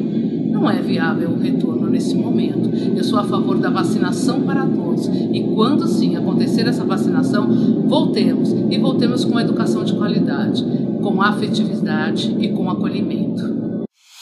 Olá, meu nome é Sirlene, eu sou professora da Rede Municipal de São Paulo, moro e trabalho na periferia, no Jardim São Luís, Zona Sul. Eu vim aqui hoje manifestar a minha opinião particular acerca dessa polêmica sobre a volta às aulas no meio da pandemia eu tenho tido contato com dois discursos. O discurso que é a favor da volta às aulas presenciais, que alega, é, entre outras coisas, o risco emocional das crianças que estão fora da escola, que não têm contato com seus colegas, com esse ambiente, com seus professores, e também do argumento de que a vulnerabilidade alimentar né? Essas crianças estão sem a alimentação escolar e também a vulnerabilidade pelo, pela violência, né? Aumentou muito a violência doméstica e isso tem muitas pesquisas que apontam, é um dado estarrecedor, e a gente sabe que as principais vítimas são, além das mulheres, as crianças e os idosos, né? Bom, é, sim, são três fatores muito importantes que precisam ser considerados. Porém, ainda assim, eu me posiciono contra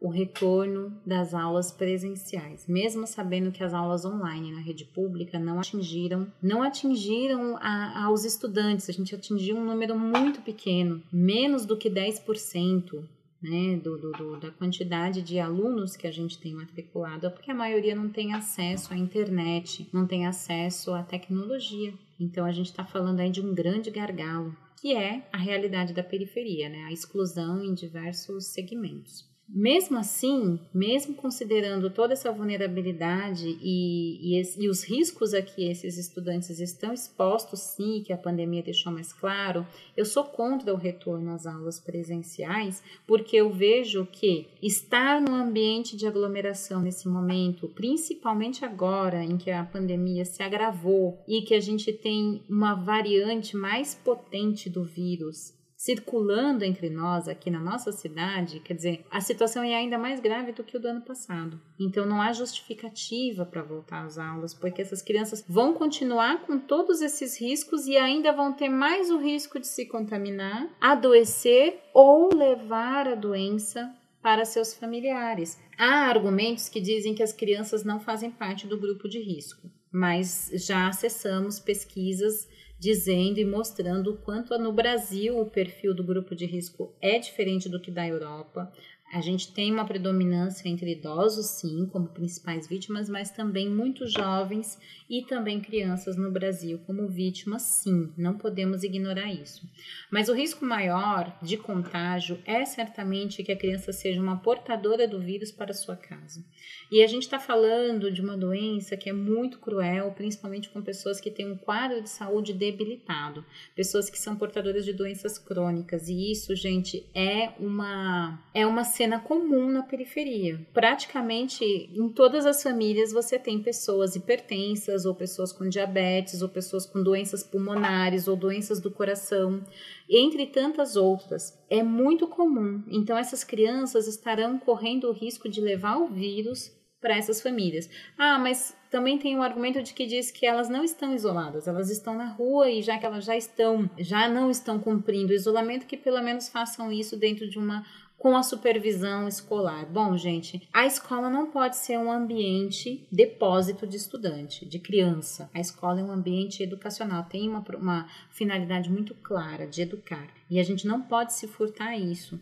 E se a gente está no ambiente escolar para que essa criança possa se educar, para que a gente possa transmitir para ela o conhecimento que vai fazer com que ela se posicione no mundo, compreenda o mundo, a gente precisa fazer uma leitura muito clara do que é o mundo hoje. E o mundo hoje é um mundo de risco. Num ambiente fechado, onde ela vai estar num coletivo, mesmo diminuindo a quantidade de crianças por sala, como está sendo proposto, elas não vão mudar a postura de criança, a postura humana, porque a gente está vendo, nem os adultos estão se portando como esperado. Quer dizer, a gente está vendo nas mídias o quanto isso não está sendo cumprido por adultos. Como a gente vai esperar que as crianças tenham maturidade suficiente para estar num ambiente com outras crianças e corresponder a um isolamento, a não tocar, a não se aproximar, a não fazer troca de objetos, se a criança emprestar um lápis para alguém, ela vai estar tá fazendo algo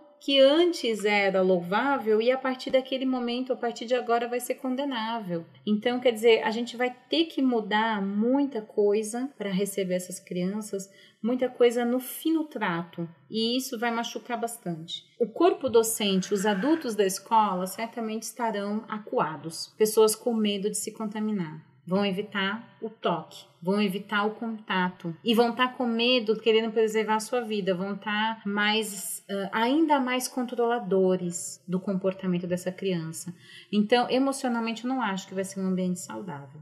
Com relação à vulnerabilidade alimentar e econômica, isso os nossos governantes têm que ser mais criativos, buscar meios que exponham menos ao risco, porque há formas de garantir com que essas crianças sejam assistidas sem passar pelo ambiente escolar nesse momento em que a, que a escola se torna um ambiente de risco. E com relação ao fato das crianças estarem num ambiente pessoal com mais risco de violência, falando da violência doméstica, quem tem que ser acionado para lidar com isso são as autoridades de segurança e assistência social. A escola, ela observa essa vulnerabilidade como parte do seu dia a dia, porque a escola está ali para educar e para interpretar a sociedade. Então, quando a gente está em contato com a criança, é claro que a gente observa se a criança tem sinais de violência e toma a providência devida, mas a escola não é não é o ambiente, não é o ambiente que vai tratar isso em primeiro plano. Isso está sob o nosso olhar, tá atento de professoras, de cuidar, de quem cuida do ambiente escolar, mas não é o foco. O nosso foco é o processo educacional, que é amplo, claro, e a segurança passa pelo processo educacional. Mas no momento em que a gente está em quarentena, a gente não vai achar que é a escola que vai lidar com a violência. A escola não está preparada. Então a gente tem que pensar agora como preparar as escolas para que elas estejam, quando a gente passar por essa fase de pandemia, para que elas estejam mais aptas a lidar com a violência das vulnerabilidades. Mas isso é algo que a gente está atrasado. A gente já devia ter feito isso antes para poder lidar melhor hoje com, com, essas, com esse cenário. Mas no momento em que estamos sem um plano para isso e sem condições materiais, não é, não acho seguro esse retorno. E espero que os nossos governantes é, se preparem para que as vidas sejam resguardadas. Né? A gente está vendo que há um plano, há um plano muito claro é, entre os nossos governantes para que a vacina não chegue a todos, para que o caos mesmo seja instaurado. Esse caos ele não é, ele não é o acaso, ele é proposital. Infelizmente, ele é bem planejado e ele está dando certo. E aí a população está simplesmente aguardando o que é que nos cabe, o que vai nos acontecer. Eu, particularmente, desejo que todos estejam em suas casas em segurança e aqueles que não têm segurança em suas casas, que as autoridades possam fazer com que essas crianças, esses jovens, essas mulheres, esses idosos alcancem um local de segurança, mas não é a escola esse local.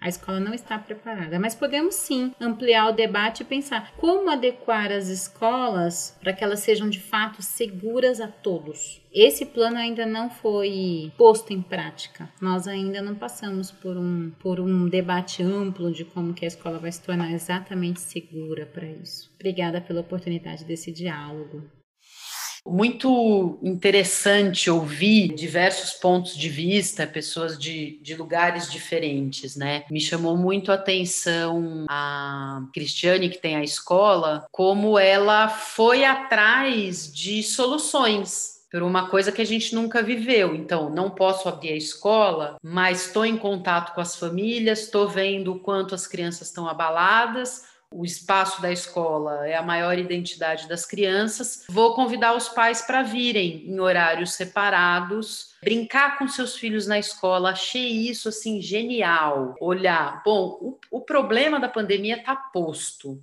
Eu não posso abrir a escola, isso é realidade. O que é que eu faço com essa nova realidade daqui em diante? E eu acho que é um pouco isso, assim. Então, qual é a realidade diferente do, do que as professoras de escola pública dizem? É né? uma realidade que todo mundo sabe, que é muito aquém do básico que deveria ser. Então, isso, isso é real, isso é posto. Para abrir as escolas, existe uma infinidade de, exige de exigências sanitárias que são necessárias, já está provado no mundo. Como fazer? Né? Se a gente fica parado nos mesmos problemas, a gente não sai do lugar. Então, foi basicamente isso que me chamou a atenção, fora essa gritante diferença de, de solução e, e, e, capacidade de recurso e de se inventar entre escola pública e privada. Para mim, é, é, é onde hoje reside a maior preocupação: como é que vai ser? É, eu acho que é bem isso também, o negócio é, é, bem diferente, acho que fica todo mundo também, como falou, né? Ah, quem, quem é a favor da, da volta às aulas é que não está com o pé no chão lá, eu entendo que escola pública é super diferente. Eu sinto as professoras e professores super felizes aí com essa volta, não só por, por emprego, por realmente é quem ama, quem gosta, quem está fazendo isso, entende a importância. Então, acho que é se adaptar realmente. Acho muito legal essas iniciativas e a gente tem que também já saber que o governo não, não, não, né, não não faz a parte dele.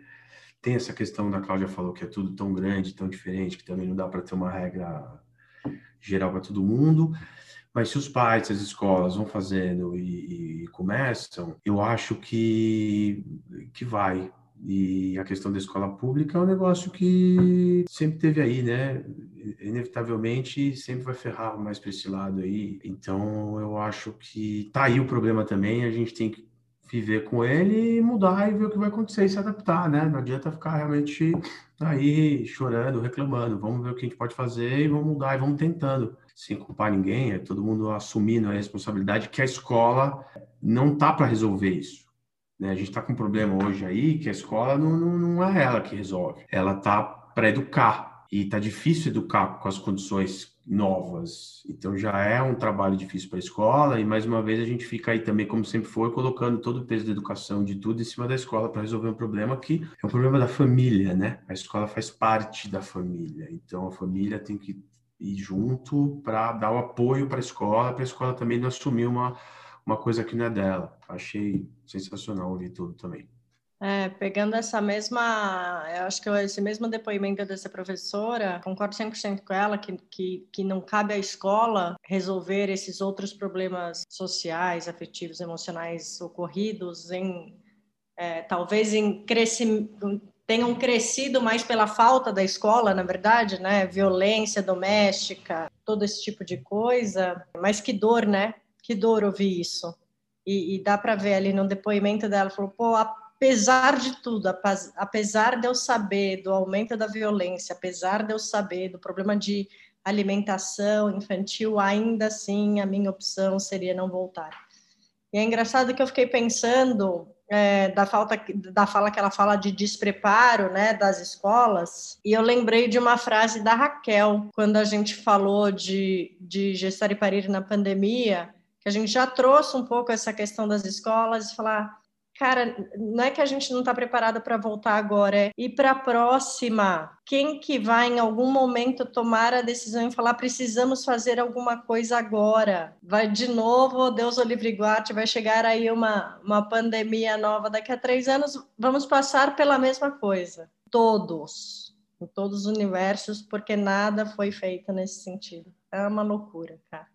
Mas, enfim, com tristeza no coração, acho que agora a gente pode escutar o próximo depoimento. Nós vamos ouvir a Isabel Quintela, porta-voz do movimento Escolas Abertas o movimento surgiu de uma total indignação é, no, minha e, e, das pessoas que montaram o movimento comigo com a situação da educação na cidade de São Paulo. Eu, pessoalmente, é, sou casada com um francês, vi na França os meus sobrinhos que estudam na rede pública na França tiveram um lockdown na mesma data que os meus, dia 16 de março, né? Foi o dia a partir do qual as escolas deles fecharam, e voltaram para as escolas no dia 11 de maio menos de 60 dias depois. E para mim, dentro da, da, minha ingenuidade toda pré-pandemia, eu não conseguia conceber a, a, a, opção de das escolas não serem as primeiras coisas a serem abertas, porque não só pela relevância e pela importância que eu pessoalmente dou à educação, mas porque a gente sabe que N famílias e mães e pais e etc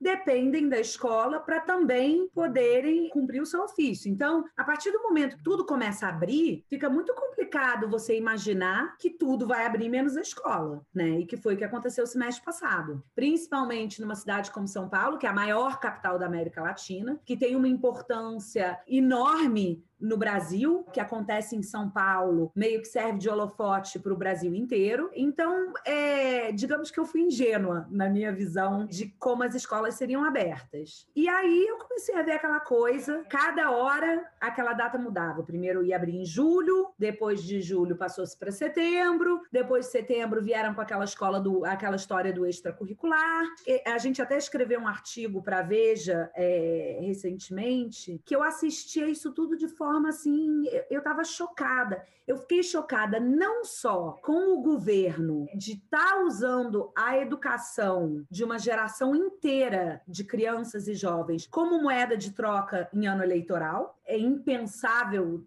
uma coisa dessas, como com a nossa sociedade de A a Z assistindo aquilo tudo calada, porque estava todo mundo muito confortável com esse novo normal de escola fechada, as crianças estão aprendendo online. E a gente sabia que não era isso. E aí, quando a gente começou a ouvir aquelas coisas, ah, o ano letivo se recupera e as vidas não. E aí a gente começou, gente, mas essas crianças estão perdendo muito mais do que só um ano letivo. E aí resolvemos montar o movimento. Quando a gente montou o movimento, a gente de cara, a gente viu o que estava acontecendo nas, nos outros estados, que existia, eu sou carioca. No Rio, as escolas, as escolas particulares abriram em setembro. A primeira decisão que a gente falou é ou abre todo mundo ou não abre ninguém. Porque se abrir só as particulares, essa desigualdade que já existe entre a rede pública e a rede privada vai se tornar um abismo irrecuperável. Mas até então, Joana, a gente não tinha dimensão da situação dessas crianças, de muitas das crianças que frequentam a rede pública, né? E aí, quando a gente começou a ver, a gente viu que o buraco era muito... Quando a gente começou,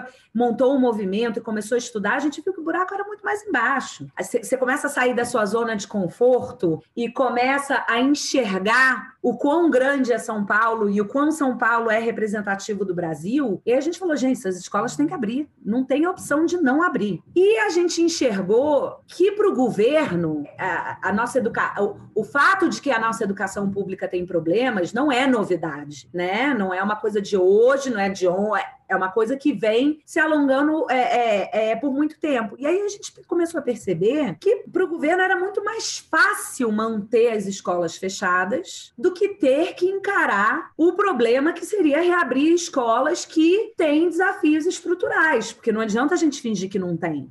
E aí a gente resolveu entrar com uma ação contra o governo e a prefeitura, não pedindo para que as, as, escolas fossem abertas. Obviamente, o objetivo final da nossa ação era que as escolas fossem abertas, mas mais do que as escolas abertas, a gente queria que as escolas fossem preparadas para serem abertas e cumprirem protocolos. E aí a gente ajuizou essa ação na vara da infância e da adolescência, porque a gente entendia que era direito da criança e do adolescente ter uma escola que possa recebê-los com segurança dentro durante uma pandemia. Então, toda aquela coisa do embasamento científico, tal, tal, tal, que a gente viu nos outros países, as crianças não são vetores e, e, e as crianças transmitem menos, as crianças pegam menos, ok. Mas para que isso seja realidade, a gente precisa que essas escolas possam cumprir protocolos sanitários. Então, foi isso que a gente fez. E aí, a gente é, teve uma juíza que concordou com a gente e determinou, então, que o Estado e a Prefeitura aprovassem em juízo que aquelas escolas estavam preparadas, de fato, para voltar. E aí eles apresentaram tudo, é, apresentaram, foram feitos investimentos de montantes realmente bastante relevante, né? A prefeitura investiu 2 bilhões e 700 mil reais na preparação das escolas, o governo do estado é, investiu 1 bilhão e meio de reais, e aí, enfim, começamos o movimento com base nessa ação e percebemos o seguinte: não adianta só a gente conseguir também que o estado e que a prefeitura invista, é preciso que as pessoas tenham acesso à informação de qualidade, à informação informação que corresponde à verdade. E aí, qual foi a primeira coisa que a gente que a gente esbarrou? Foi a história do aula só com vacina, mas a criança não vai ser vacinada. Então, se a criança não vai ser vacinada, quem é que vai proteger a criança na escola? Porque não tem vacina para a escola? São os protocolos. É a escola com estrutura, é a escola com banheiro funcionando, é a escola com pia que lava a mão. Então, a gente entrou numa também de informar a todas essas famílias né? O nosso canal, nossos, nossas redes sociais, etc., se voltaram para trazer essa informação de qualidade para as pessoas. N vezes a gente discutiu com pessoas falando, não, mas não vai vacinar. A criança não vacina. Não, a criança vai vacinar. Não, ela não vai vacinar. Entendeu? E trazer essa informação para as pessoas para que as famílias também, na hora de decidir se enviam ou não seus filhos, possam fazer uma decisão informada e não uma decisão baseada em boato e baseado em, em diferentes manifestações de diferentes grupos que têm interesses diferentes. E aí a A gente,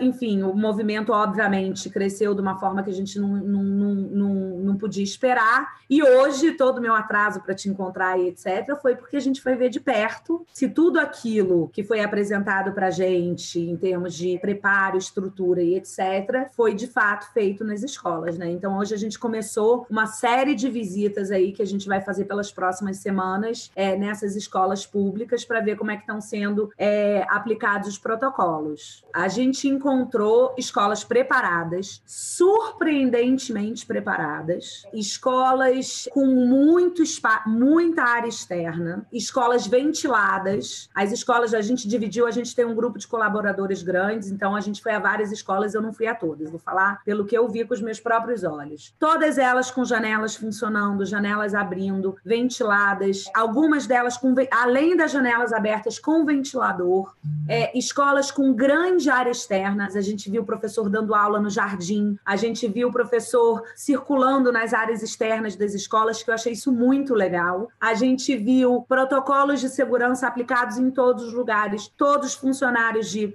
máscara, face shield, to, é, totem de álcool gel em todos os lugares, banheiros e torneiras funcionando.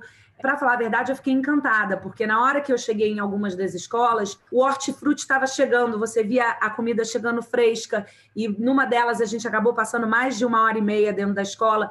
Então a gente viu o tempo entre o hortifruti chegar e a comida ser servida, os refeitórios ao ar livre, que eu achei incrível também, porque a gente sabe que a parte da alimentação com a pandemia é complicado, então você ter a oportunidade de colocar essas crianças para comer é, numa área coberta, mas que seja toda aberta, eu achei muito legal. E achamos em uma escola, a gente viu que tem quatro salas interditadas, de 26 salas, tem quatro salas interditadas por, um, por, por causa de um vazamento. E aí é cobrar. Quer dizer, não faz sentido você manter uma escola que tem 26, 20, das 26 salas, 22 estão em ótimo estado e manter aquela escola fechada porque você tem vazamento em quatro salas. É óbvio que ninguém tem que ter aula em sala que tem vazamento. É óbvio que o vazamento tem que ser corrigido, mas também para que esse tipo de problema seja identificado e que uma solução seja encontrada, essas escolas têm que estar abertas.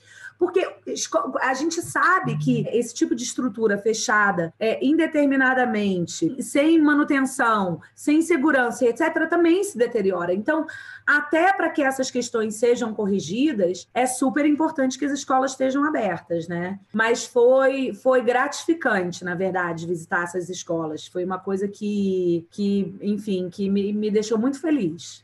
E uma coisa que desde o início eu acredito piamente e acho que a gente está vivendo esse caso é que a falta de educação afeta todo mundo. A educação é, é, é de verdade é a única ferramenta de transformação social que a gente tem aqui. A desigualdade do Brasil, se você pegar em percentual todas as coisas que causam desigualdade no Brasil. Então, o fato de você ser mulher versus homem, é, branco versus negro, rico versus pobre. O item que causa a maior desigualdade social no Brasil é a educação. A educação é responsável por 50% dos níveis de desigualdade social. Se você pegar a condição social, a raça e o gênero, eles são responsáveis por 7 a 8%. A educação sozinha é responsável por 50% da desigualdade social. Pensando na pessoa que fala isso, os meus filhos não deixaram de ser educados durante esse período. Foi mais difícil? Foi. Mas a minha filha, a minha filha que tinha seis anos quando começou a, a pandemia, foi alfabetizada. A minha filha mais nova está começando a ler o meu filho mais velho, que está já no Fundamental 1, né, ele continuou as atividades dele durante o período integral. Então, essa luta não é. É óbvio que eu, como mãe, me deu muita angústia ver a mudança drástica na vida dos meus filhos. Mas essa luta não é só por eles. E é principalmente não é por eles mas é pela cidade que eu gostaria que eles vivessem lá na frente, né? E pelo país que eu gostaria que eles vivessem lá na frente, muito mais do que pela educação deles sozinhos. Então, assim, eu acho que está na hora da gente parar de botar sempre uma tarja na cabeça de cada pessoa que quer se envolver em prol do todo e pensar no todo, porque eu adoraria que meus filhos tivessem escola pública de qualidade para estudar, né? E eu acho que, que a pandemia trouxe e escancarou a, a questão da educação no Brasil, que a gente não pode mais continuar fechando olho para isso. Se teve que haver uma pandemia para tirar nós do nosso conforto, da nossa zona de conforto, para enxergar o que acontece na educação pública, que a gente use isso de lição e de uma oportunidade de fazer o limão uma limonada e de fato chamar atenção, atenção para a educação pública. Sabe lá se a gente não tivesse batido panela e falado e dito se esse dinheiro todo teria sido investido nas escolas? Acho que não. Então, está na hora de parar de, de, rotular as pessoas, né? De, de botar rótulo nas pessoas, dizer se é fácil, se não é. E, cara, arregaçar as mangas e, e cobrar por uma educação de qualidade, que está lá na Constituição Federal. A educação é um direito da criança e do adolescente e é uma obrigação do governo e da sociedade como um todo. Né? Então está na hora da gente, enquanto sociedade, também fazer a nossa parte. A gente também tem que valorizar a educação. E muitas das coisas que a gente ouve, desses rótulos todos, a gente ouviu muito. Ah, vocês querem abrir as escolas porque vocês não aguentam mais ter os seus filhos em casa. Vocês acham que escola é depósito de criança. Gente, você considerar que escola é um depósito de crianças, de pais que não querem, não aguentam mais ter seus filhos, reduz o papel fundamental da escola e do professor na formação de crianças e jovens jovens e adultos saudáveis, que vão ter senso de, de sociedade, de comunidade, de civilidade, se reduz a nada. Se reduz quando você trata a escola dessa forma, você, quase enxerga que a escola é como aquele parquinho do shopping que você deixa a criança para fazer a, a sua compra sossegada. E a escola é muito mais do que isso. Né? A escola é, é, é, uma entidade fundamental na construção de uma sociedade mais justa. Então, eu, a gente não se pega muito a esses rótulos e essas críticas, e a gente não vai parar. A gente está tá determinada a seguir em frente. Uau, hein? Uau! Uau! Antes de cada um fazer seus comentários, eu queria só deixar uma coisa clara. As escolas que foram visitadas, que a Isabel conta, são todas escolas estaduais, tá? Isso foi na, na semana do dia 8.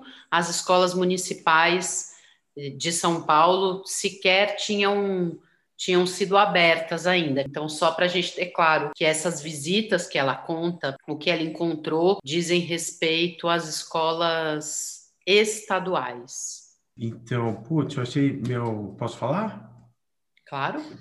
Eu achei sensacional. Nossa, bate super aí com o que eu cara, acredito aí no, no, no, mundo, que educação é o, é o caminho da liberdade, é o caminho aí do, enfim, é o caminho da gente realmente viver. Não adianta também a gente só pensar nos nossos filhos, porque todo mundo vai conviver, né? Então, realmente a gente tem que pensar numa coisa grande. É importante, eu acho, nesse movimento, aproveitar se aproximar dos pais, porque são eventualmente esses pais que vão continuar olhando, porque se cada um olha pequenininho, né, como eu já falo até meu pensamento político, que não é o caso agora, mas se a gente olha pequenininho no perto ali, porque como que, como que elas ficam, né? Como que vão conseguir ver todas as escolas e cobrar isso, aquilo? Então, uma consciência ali dos pais para isso é muito legal. A gente tem um trabalho nosso aí, é, trabalho que eu tenho da família, que é muito interessante quando a gente chega nos pais, porque realmente é isso aí, tem obrigação, tem dinheiro, vamos para cima, né? Vamos cobrar, mas é importante é, dar continuidade, né? Essa continuidade que a gente, isso aí precisa da comunidade estar tá ciente, estar tá de mão dada, para poder ter esse acompanhamento e fazer a coisa acontecer do jeito que tá, como a gente disse, cada escola é uma escola, tem uma coisa, mas pô, a gente está ali, está ali acontecendo para cobrar. Eu achei muito interessante, muito pegar, né, pegar para fazer, tá ali e cobrar do governo, mas ajudar, né? Então, assim, não é só me dê uma solução, é, estou, eu estou vendo essa situação aqui, pô, precisa disso, daquilo, vamos lá. Eu achei uma, uma iniciativa muito interessante, porque ela está ali vendo, pondo a mão na massa, entendendo o que está acontecendo e tentando dar, dar uma solução. Eu, particularmente, achei sensacional, é um caminho super que eu acredito aí para um dos caminhos que eu acho que poderiam ser, no mínimo, experimentados aí, testados, para a gente ver o resultado. Acho que ainda falta, minha opinião, para dar continuidade, uns pais ali para poder eles acompanharem tocando e elas conseguirem de longe fazer mais coisa, elas replicarem esse modelo. É, enfim, mas eu adorei. Show. Cara, eu achei muito legal também. Acho, acho completamente pertinente o, que você falou, né, que a gente aqui no papel de sociedade não é só acusar o governo e, e sim lutar junto com ele em busca de uma solução. Todavia, me chama muita atenção a questão, de novo, de regionalizações que a gente tem no país, né?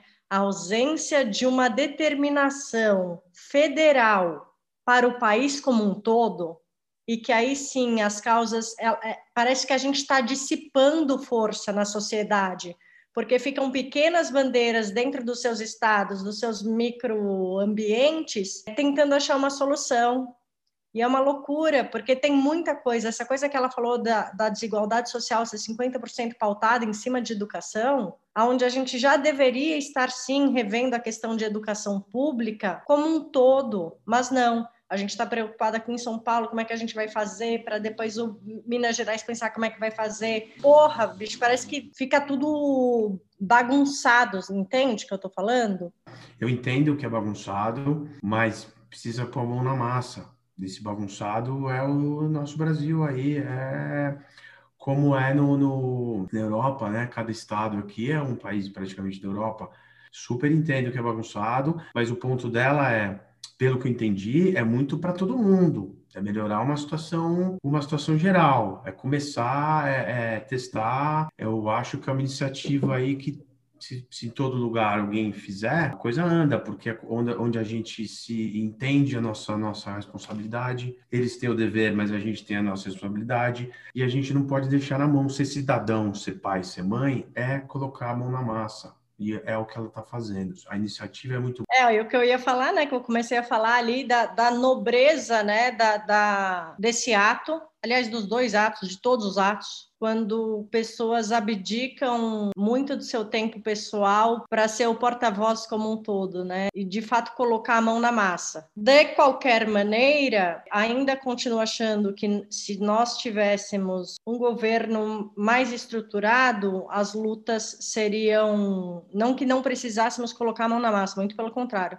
Eu só acho que a gente conseguiria resolver mais assuntos é, e principalmente pensando já em assuntos futuros que estão batendo aqui na porta. Eu ouvindo a Isabel, para mim fica muito claro que a gente tem que se envolver, não importa qual é a escola que meu filho estuda. Meus filhos nunca estudaram em escola pública, mas não significa que esse não é um problema meu.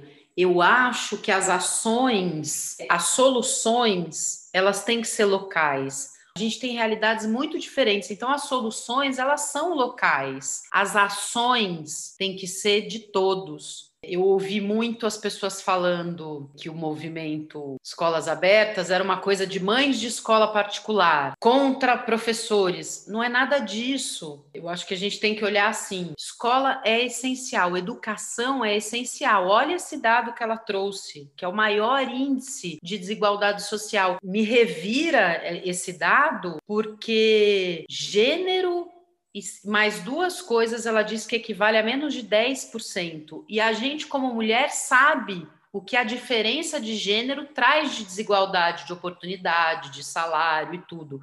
E mesmo assim, é um, é um índice muito pequeno quando a gente olha para o fator educação. É, é, só com educação, eu até comentei um pouco, que a gente vai conseguir criar indivíduos livres.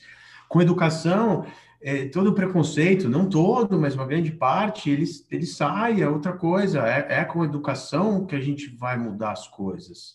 Eu, para mim, o pouco que eu já trabalhei em educação, é o, é o único caminho da gente ser livre e diminuir todas essas. Tudo vai diminuir com, edu, com edu, tendo a mesma educação tendo a mesma coisa. Acho, inclusive, que deveríamos focar muito na educação e esquecer de outras coisas que a gente acaba se perdendo aí e realmente dar uma focada para daqui a 30, 40, 50 anos. Tá todo mundo, não adianta o meu filho, o seu, tá legal, porque ele vai conviver numa sociedade, né? Quantas pessoas você já ouviu falar vão mudar do Brasil? Normalmente indo para países que a educação como um todo ela é melhor, você tem pessoas mais inteligentes que estão pensando no todo, não precisam ficar vivendo só com multa, né? Aqui a gente corre e breca no, no, de radar. Cara, é aquela velocidade, a gente não precisaria de, de radar, né? A gente vive na sociedade, aquela velocidade vamos fazer. E, mas não, a gente precisa ser multado, a gente precisa ter um monte de coisa acontecer para a gente aprender. Então, isso é um, é um resquício ainda. E aqui no Brasil, infelizmente, ter dinheiro, a conta social tá, ser boa, não quer dizer que a gente é educado, não quer dizer que a gente tem educação. Então, é super complicado. Eu entendo o ponto de vocês. Mas, de novo, eu quero só bater numa tecla da importância de uma determinação de uma categoria educação vinda, assim, do governo federal. Eu entendo que nós temos um país extremamente gigante, mas não dá para deixar na mão dos governadores e dos prefeitos a decisão de se abre ou não se abre, quando e em que percentual.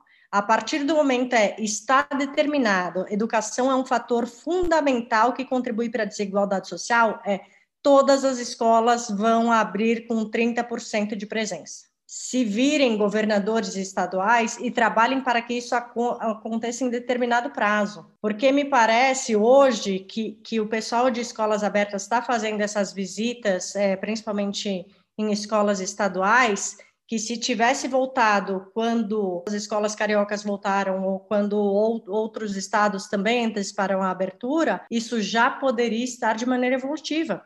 E eu vejo acontecendo a mesma coisa, por exemplo, que a gente está vendo hoje com vacinação. Então, ah, então vamos lá, aqui que o governo federal falou, estipulou por idade acima de 85 anos e depois profissionais de saúde.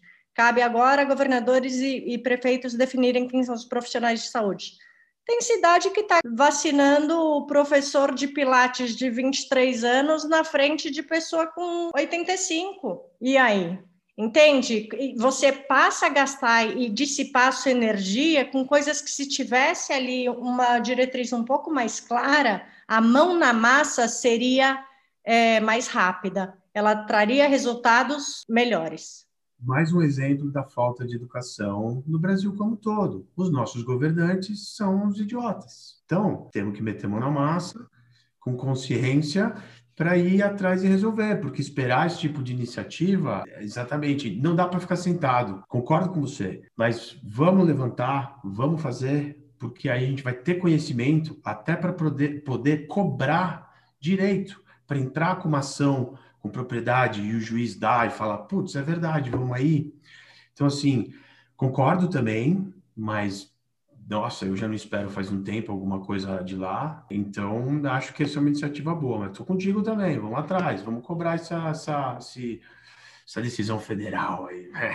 Eu entendo a tua lógica, Clau, só que assim, nesse momento, eu dou graças a Deus que a decisão maior não está na mão do governo federal, porque eu tenho pavor, pânico e horror desse governo federal. Não dá para terminar esse programa sem falar isso. Agora... Deixa eu só fazer um adendo, gente, pelo amor de Deus. Eu sou completamente contra Bolsonaro, hein? A gente sabe. Tá bom, não, só para. Pelo amor de Santo Cristo. O que eu acho é, que tem que ser separado e ao mesmo tempo unido é assim: eu, como mãe, questiono a, a escola dos meus filhos, vejo tal, e como cidadã, eu vou visitar as escolas aqui perto, as públicas. Porque não adianta, ficou na mão dos políticos, eles não fizeram. E não é esse o caminho. Não pode um grupo, mesmo que fossem de políticos decentes, estamos generalizando e toda generalização é complicada né? Porque tem, tem gente na política que está fazendo, que está batalhando, mas assim, não dá para deixar na mão de um grupo só. Então, o que a gente, como cidadão, pode fazer? Eu acho que o que, o que torna ou o que tornaria o Brasil uma coisa só, que bate para mim com essa lógica que você diz, é a gente ser uma nação e cada cidadão cobrar. E não cobrar só da escola do meu filhinho, cobrar da escola que está aqui perto Né? Eu até falei com a Isabel, acabamos a entrevista emocionada. Eu falei assim: eu só tenho a agradecer a vocês. Vocês estão fazendo o que a gente devia fazer. E aqui na região que eu tô, Itapevi, Cutia, já me coloco à disposição para ir visitar escolas e vou começar a fazer isso, porque não adianta, senão a gente não vai ver e não vai fazer a coisa acontecer até ser resolvido o problema.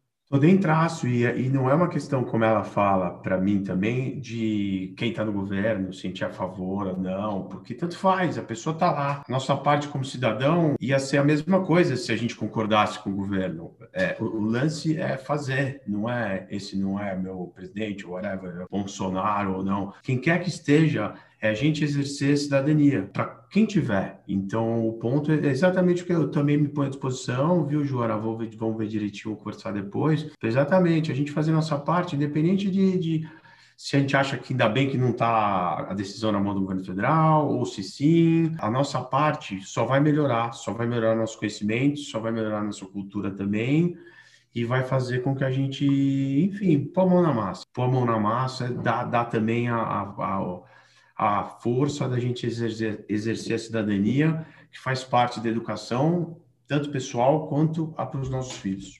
A única coisa que eu, que eu consigo ver como errado é lavar as mãos e não fazer nada, é, como a gente tem falado. Estamos já num programa enorme, cheio de reflexão. Para terminar, vamos escutar a doutora Marcela Noronha, pediatra. Vamos ouvir o que a ciência diz, né?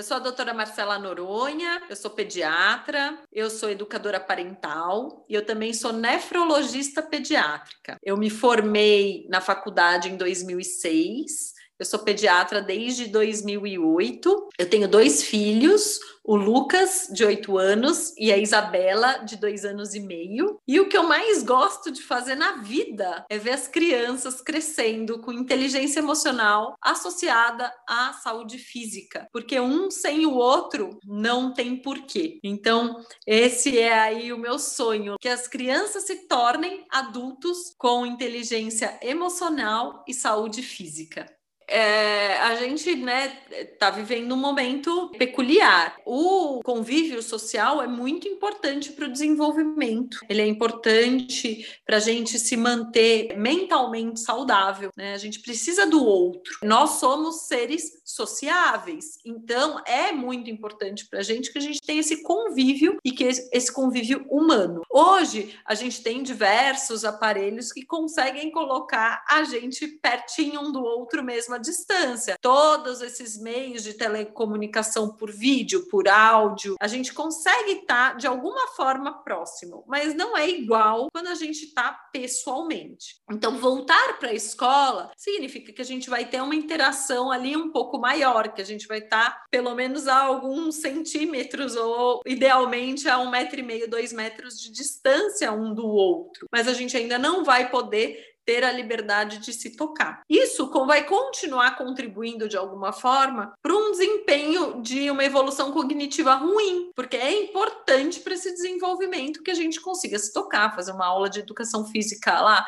brincar de queimada, brincar de pega-pega, brincar de esconde-esconde, peguei você, um sai correndo, mas isso nesse momento não é seguro. Então, é melhor que a gente tenha uma, um mínimo de convívio e de forma segura do que a gente comece a colocar todos em risco de uma forma insegura. Ainda não é o ideal? Não. Provavelmente a gente só atinge esse ideal de voltar a ter um convívio onde as pessoas podem se tocar mais lá na frente, quando essa vacina for disponível para todos e quando a gente tiver uma vacina que seja segura para as crianças também. Isso vai ser o momento de voltar a uma realidade aí um pouquinho melhor. Todos os estudos que a gente tem de escolas que se mantiveram abertas, em países que mantiveram escolas abertas, a gente sabe que não houve um aumento do índice de coronavírus na população em geral. Os países que mantiveram as escolas fechadas e os países que mantiveram as escolas abertas, não houve uma variação de contaminação por essas escolas estarem abertas. No começo da pandemia, acreditava-se que as crianças seriam os principais vetores de transmitir a doença para mais pessoas, porque assim o é em diversas outras doenças. Conforme né, foi se passando o tempo, a gente verificou que o coronavírus é um vírus peculiar, que ele não afeta tanto as crianças. As crianças podem ficar doentes por coronavírus? Sim. As crianças podem transmitir para adultos o coronavírus? Sim. Qual é a probabilidade disso? A probabilidade disso é baixíssima. Hoje a gente tem uma mortalidade infantil de 0,2%, quando a gente compara um adulto aí maior que 80 anos, que é muito maior essa mortalidade. Então, a gente tem que entender que a criança ela vai ficar muito menos doente do que o adulto, e quanto menor for essa criança, menor a probabilidade dela ficar doente, e ela não vai estar tra transmitindo muito por quê? Porque ela não fica doente, ela não adoece, ela não faz carga viral o suficiente para transmitir. Agora, se essa criança estiver doente, de fato, sintomática, PCR positivo, sim, essa criança vai estar tá transmitindo. Então, não é que a criança não transmite, é que ela fica menos doente. Por estar menos doente, ela acaba transmitindo menos. Essa é a primeira coisa que a gente precisa entender.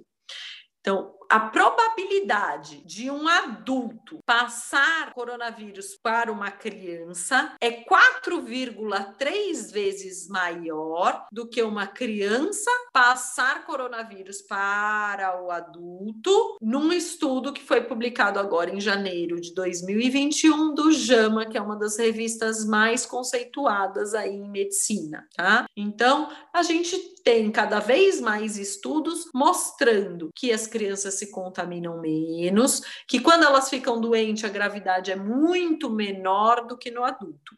De novo, isto não significa que as crianças não ficam doentes, mas sim que elas ficam menos doentes. Então, quando a gente fala disso, a escola se torna um ambiente muito seguro, mesmo porque os estudos mostram que as pessoas que se contaminaram, a sua grande maioria se contaminaram fora da escola e levaram eh, o vírus para dentro da escola. Então, as crianças doentes, a grande maioria foram seus pais que passaram para essa criança.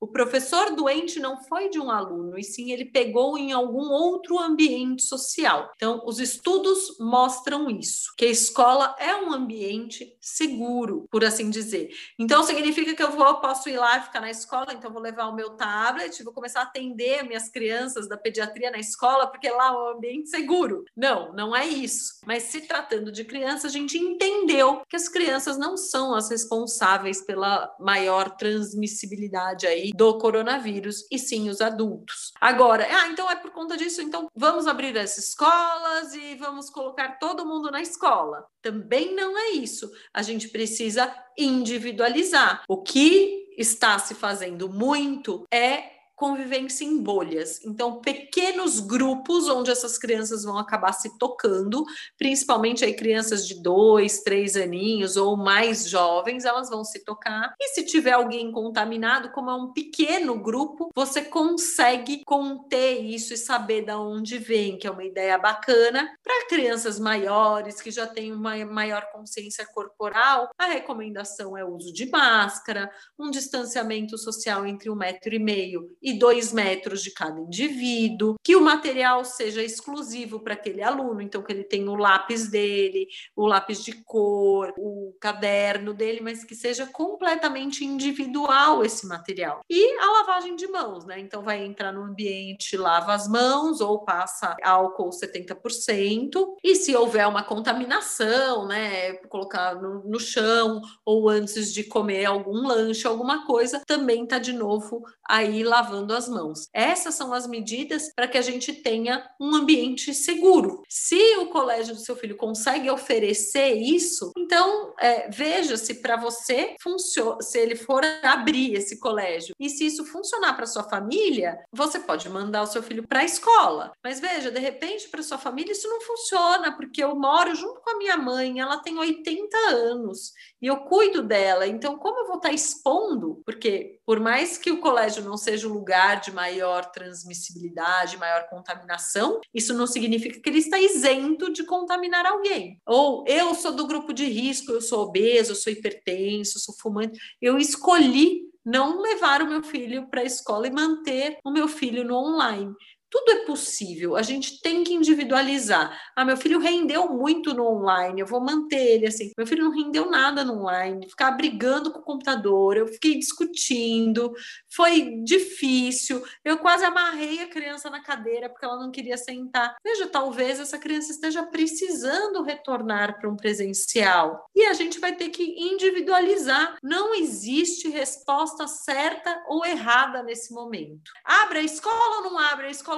Não existe certo ou errado. Essa escola está preparada para reabrir, ela tem estrutura, os professores estão treinados. Tá bom, reabriu a escola. Esse aluno, ele está apto a voltar, aquela família está concordante. Então a gente vai ter que pensar em todas essas possibilidades e em todos os casos possíveis a gente vai individualizar para cada um escolher o que é melhor para a sua família e para o seu filho. Bom, as crianças sofreram muito na pandemia. Houve um aumento das agressões físicas, agressões sexuais, agressões verbais com as crianças estando dentro de casa. Muitos pais se separaram, o número de divórcios cresceu muito, e isso é um, uma realidade complicada para a criança, né? Já dentro de uma pandemia, onde ela precisa se isolar, de repente os seus pais estando um, indo morar em um local diferente as crianças perderam muitos parentes, pais, mães, avós, tios. As crianças perderam muitas pessoas e isso é uma coisa muito complicada de se lidar. E como houve uma privação do convívio social, que é fundamental para o ser humano, mas mais importante ainda para a criança, as crianças pequenas tiveram atraso de fala importante,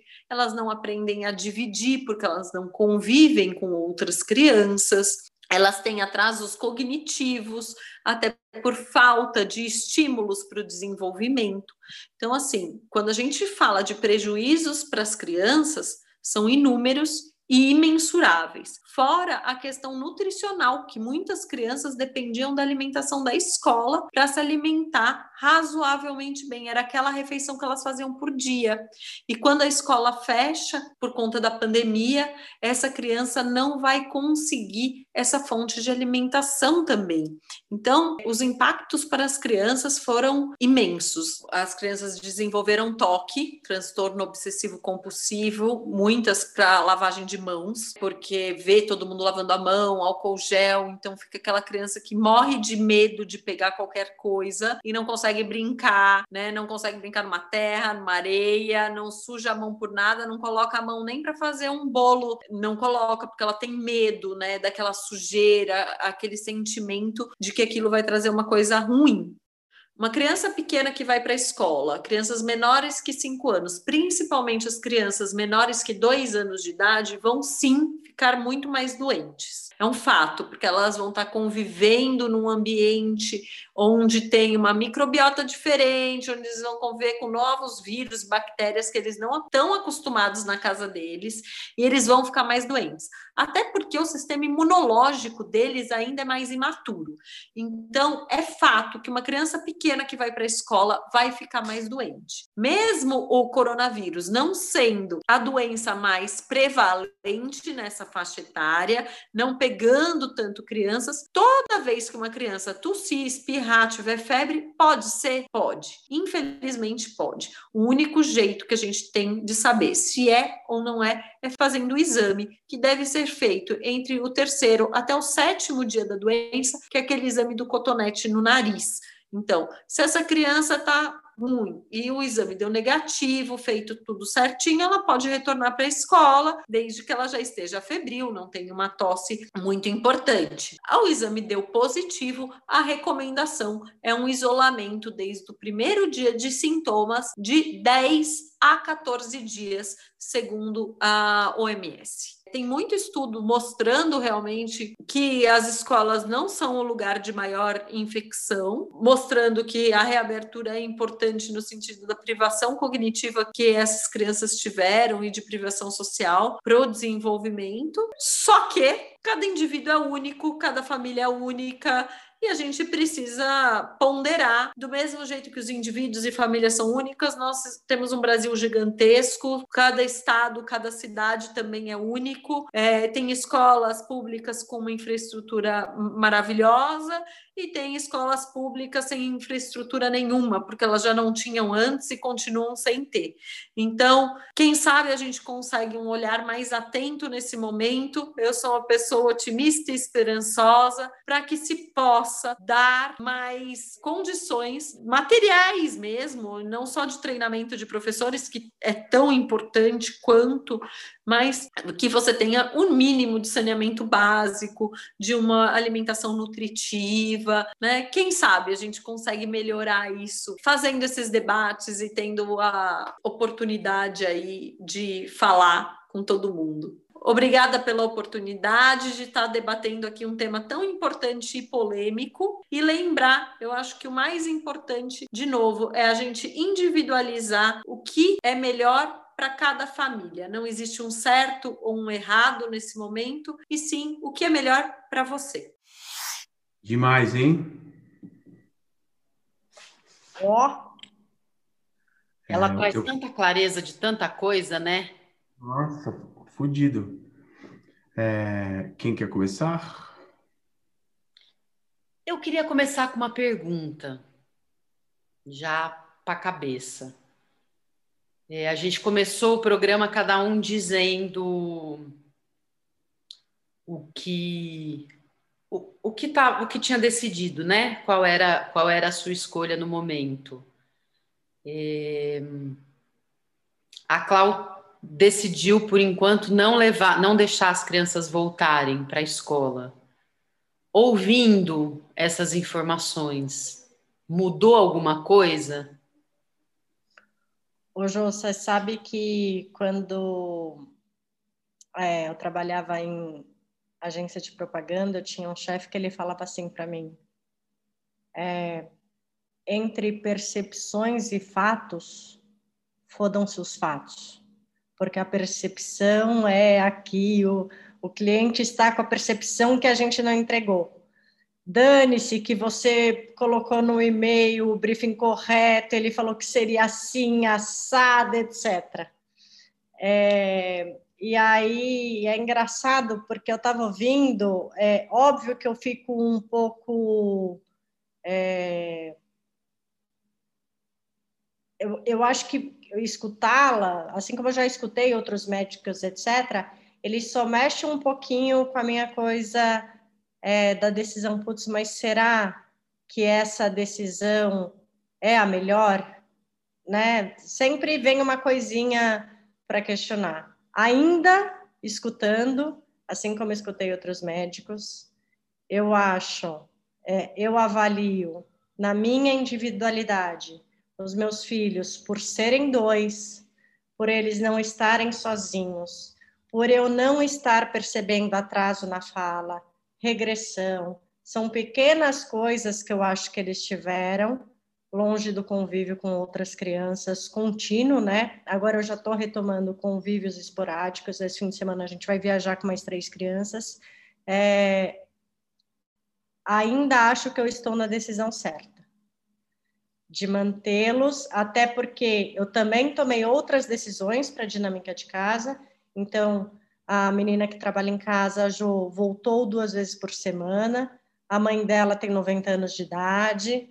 É, tem, não é só eu, Cláudia, e as crianças, né? Tudo que está permeando aqui o meu novo universo e o quanto isso também impacta e reflete na vida dessas pessoas que estão aqui todo dia. É, todo dia não, duas vezes por semana, a Cleide voltou todo dia.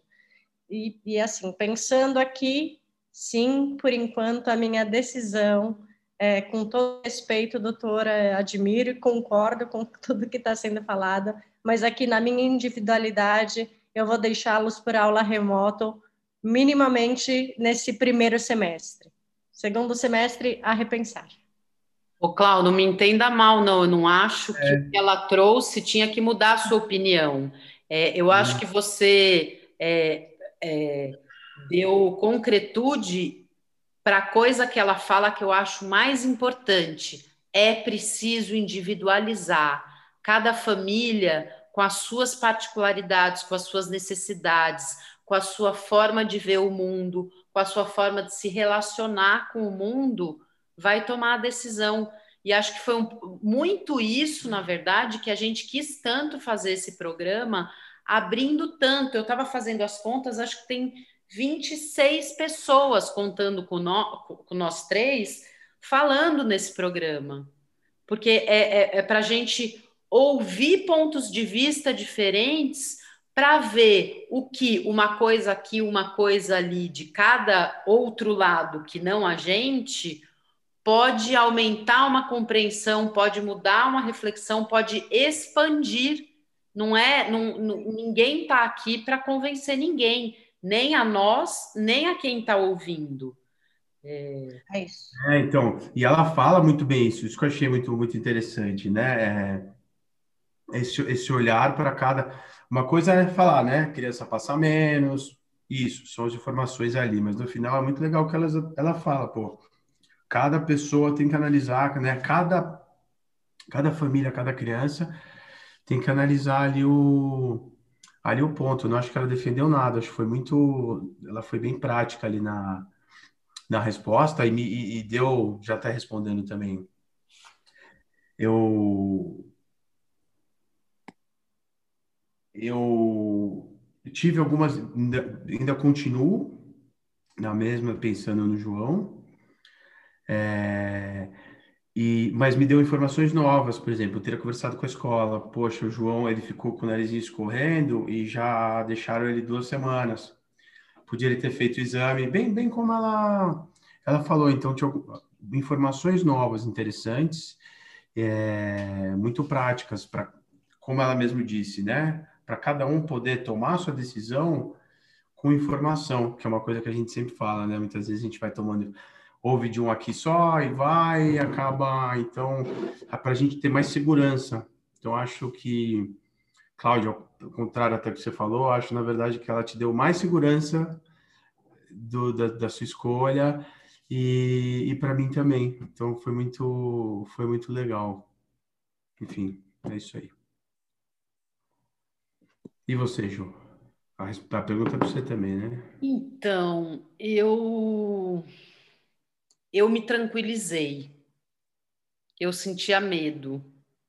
Eu já há bastante tempo acho surreal, achava surreal a gente não olhar para a educação e não olhar para as crianças, né? Todo mundo sempre enche a boca para falar são o futuro do país.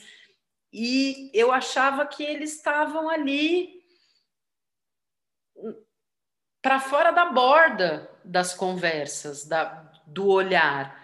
É, mas eu sentia muito medo. Eu até quatro, cinco meses estava morando com a minha mãe, que tem 70 anos, e eu ficaria muito preocupada de estar morando com ela e eles voltarem para para a escola e voltarem a, a, a circular também, na, é, estando uma parte comigo e uma parte com o pai, é, porque no ano passado eles ficaram muito mais no pai, até porque eu estava a gente estava morando com a minha mãe, é, então eu sentia muito medo.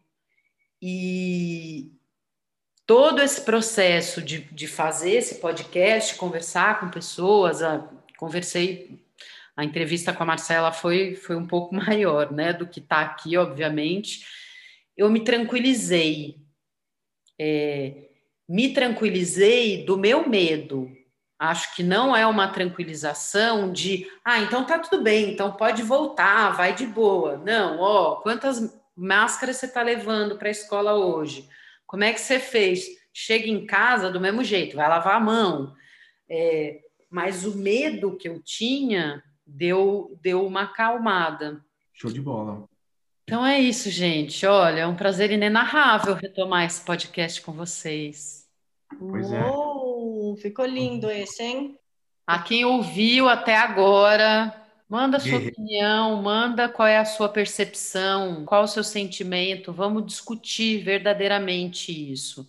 Não é esperar a pandemia acabar e esquecer que a gente percebeu que educação não é não é tratada como essencial, que a gente percebeu que não adianta deixar só numa, na mão de um grupo fazendo. Manifestem-se para a gente poder ir adiante. Vamos, vamos estar tá aberto para as coisas mexerem com a gente. Movimento Escolas Abertas, tem o perfil no Instagram. Eles postam muita coisa, então, para estar tá meio atualizado do que está acontecendo, é uma, é uma boa fonte de, de leitura.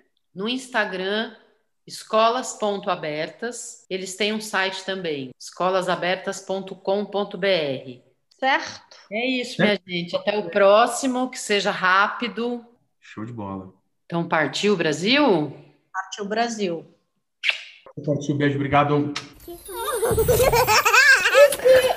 que mais? É, mamãe tá pirando. Inspirando o cast.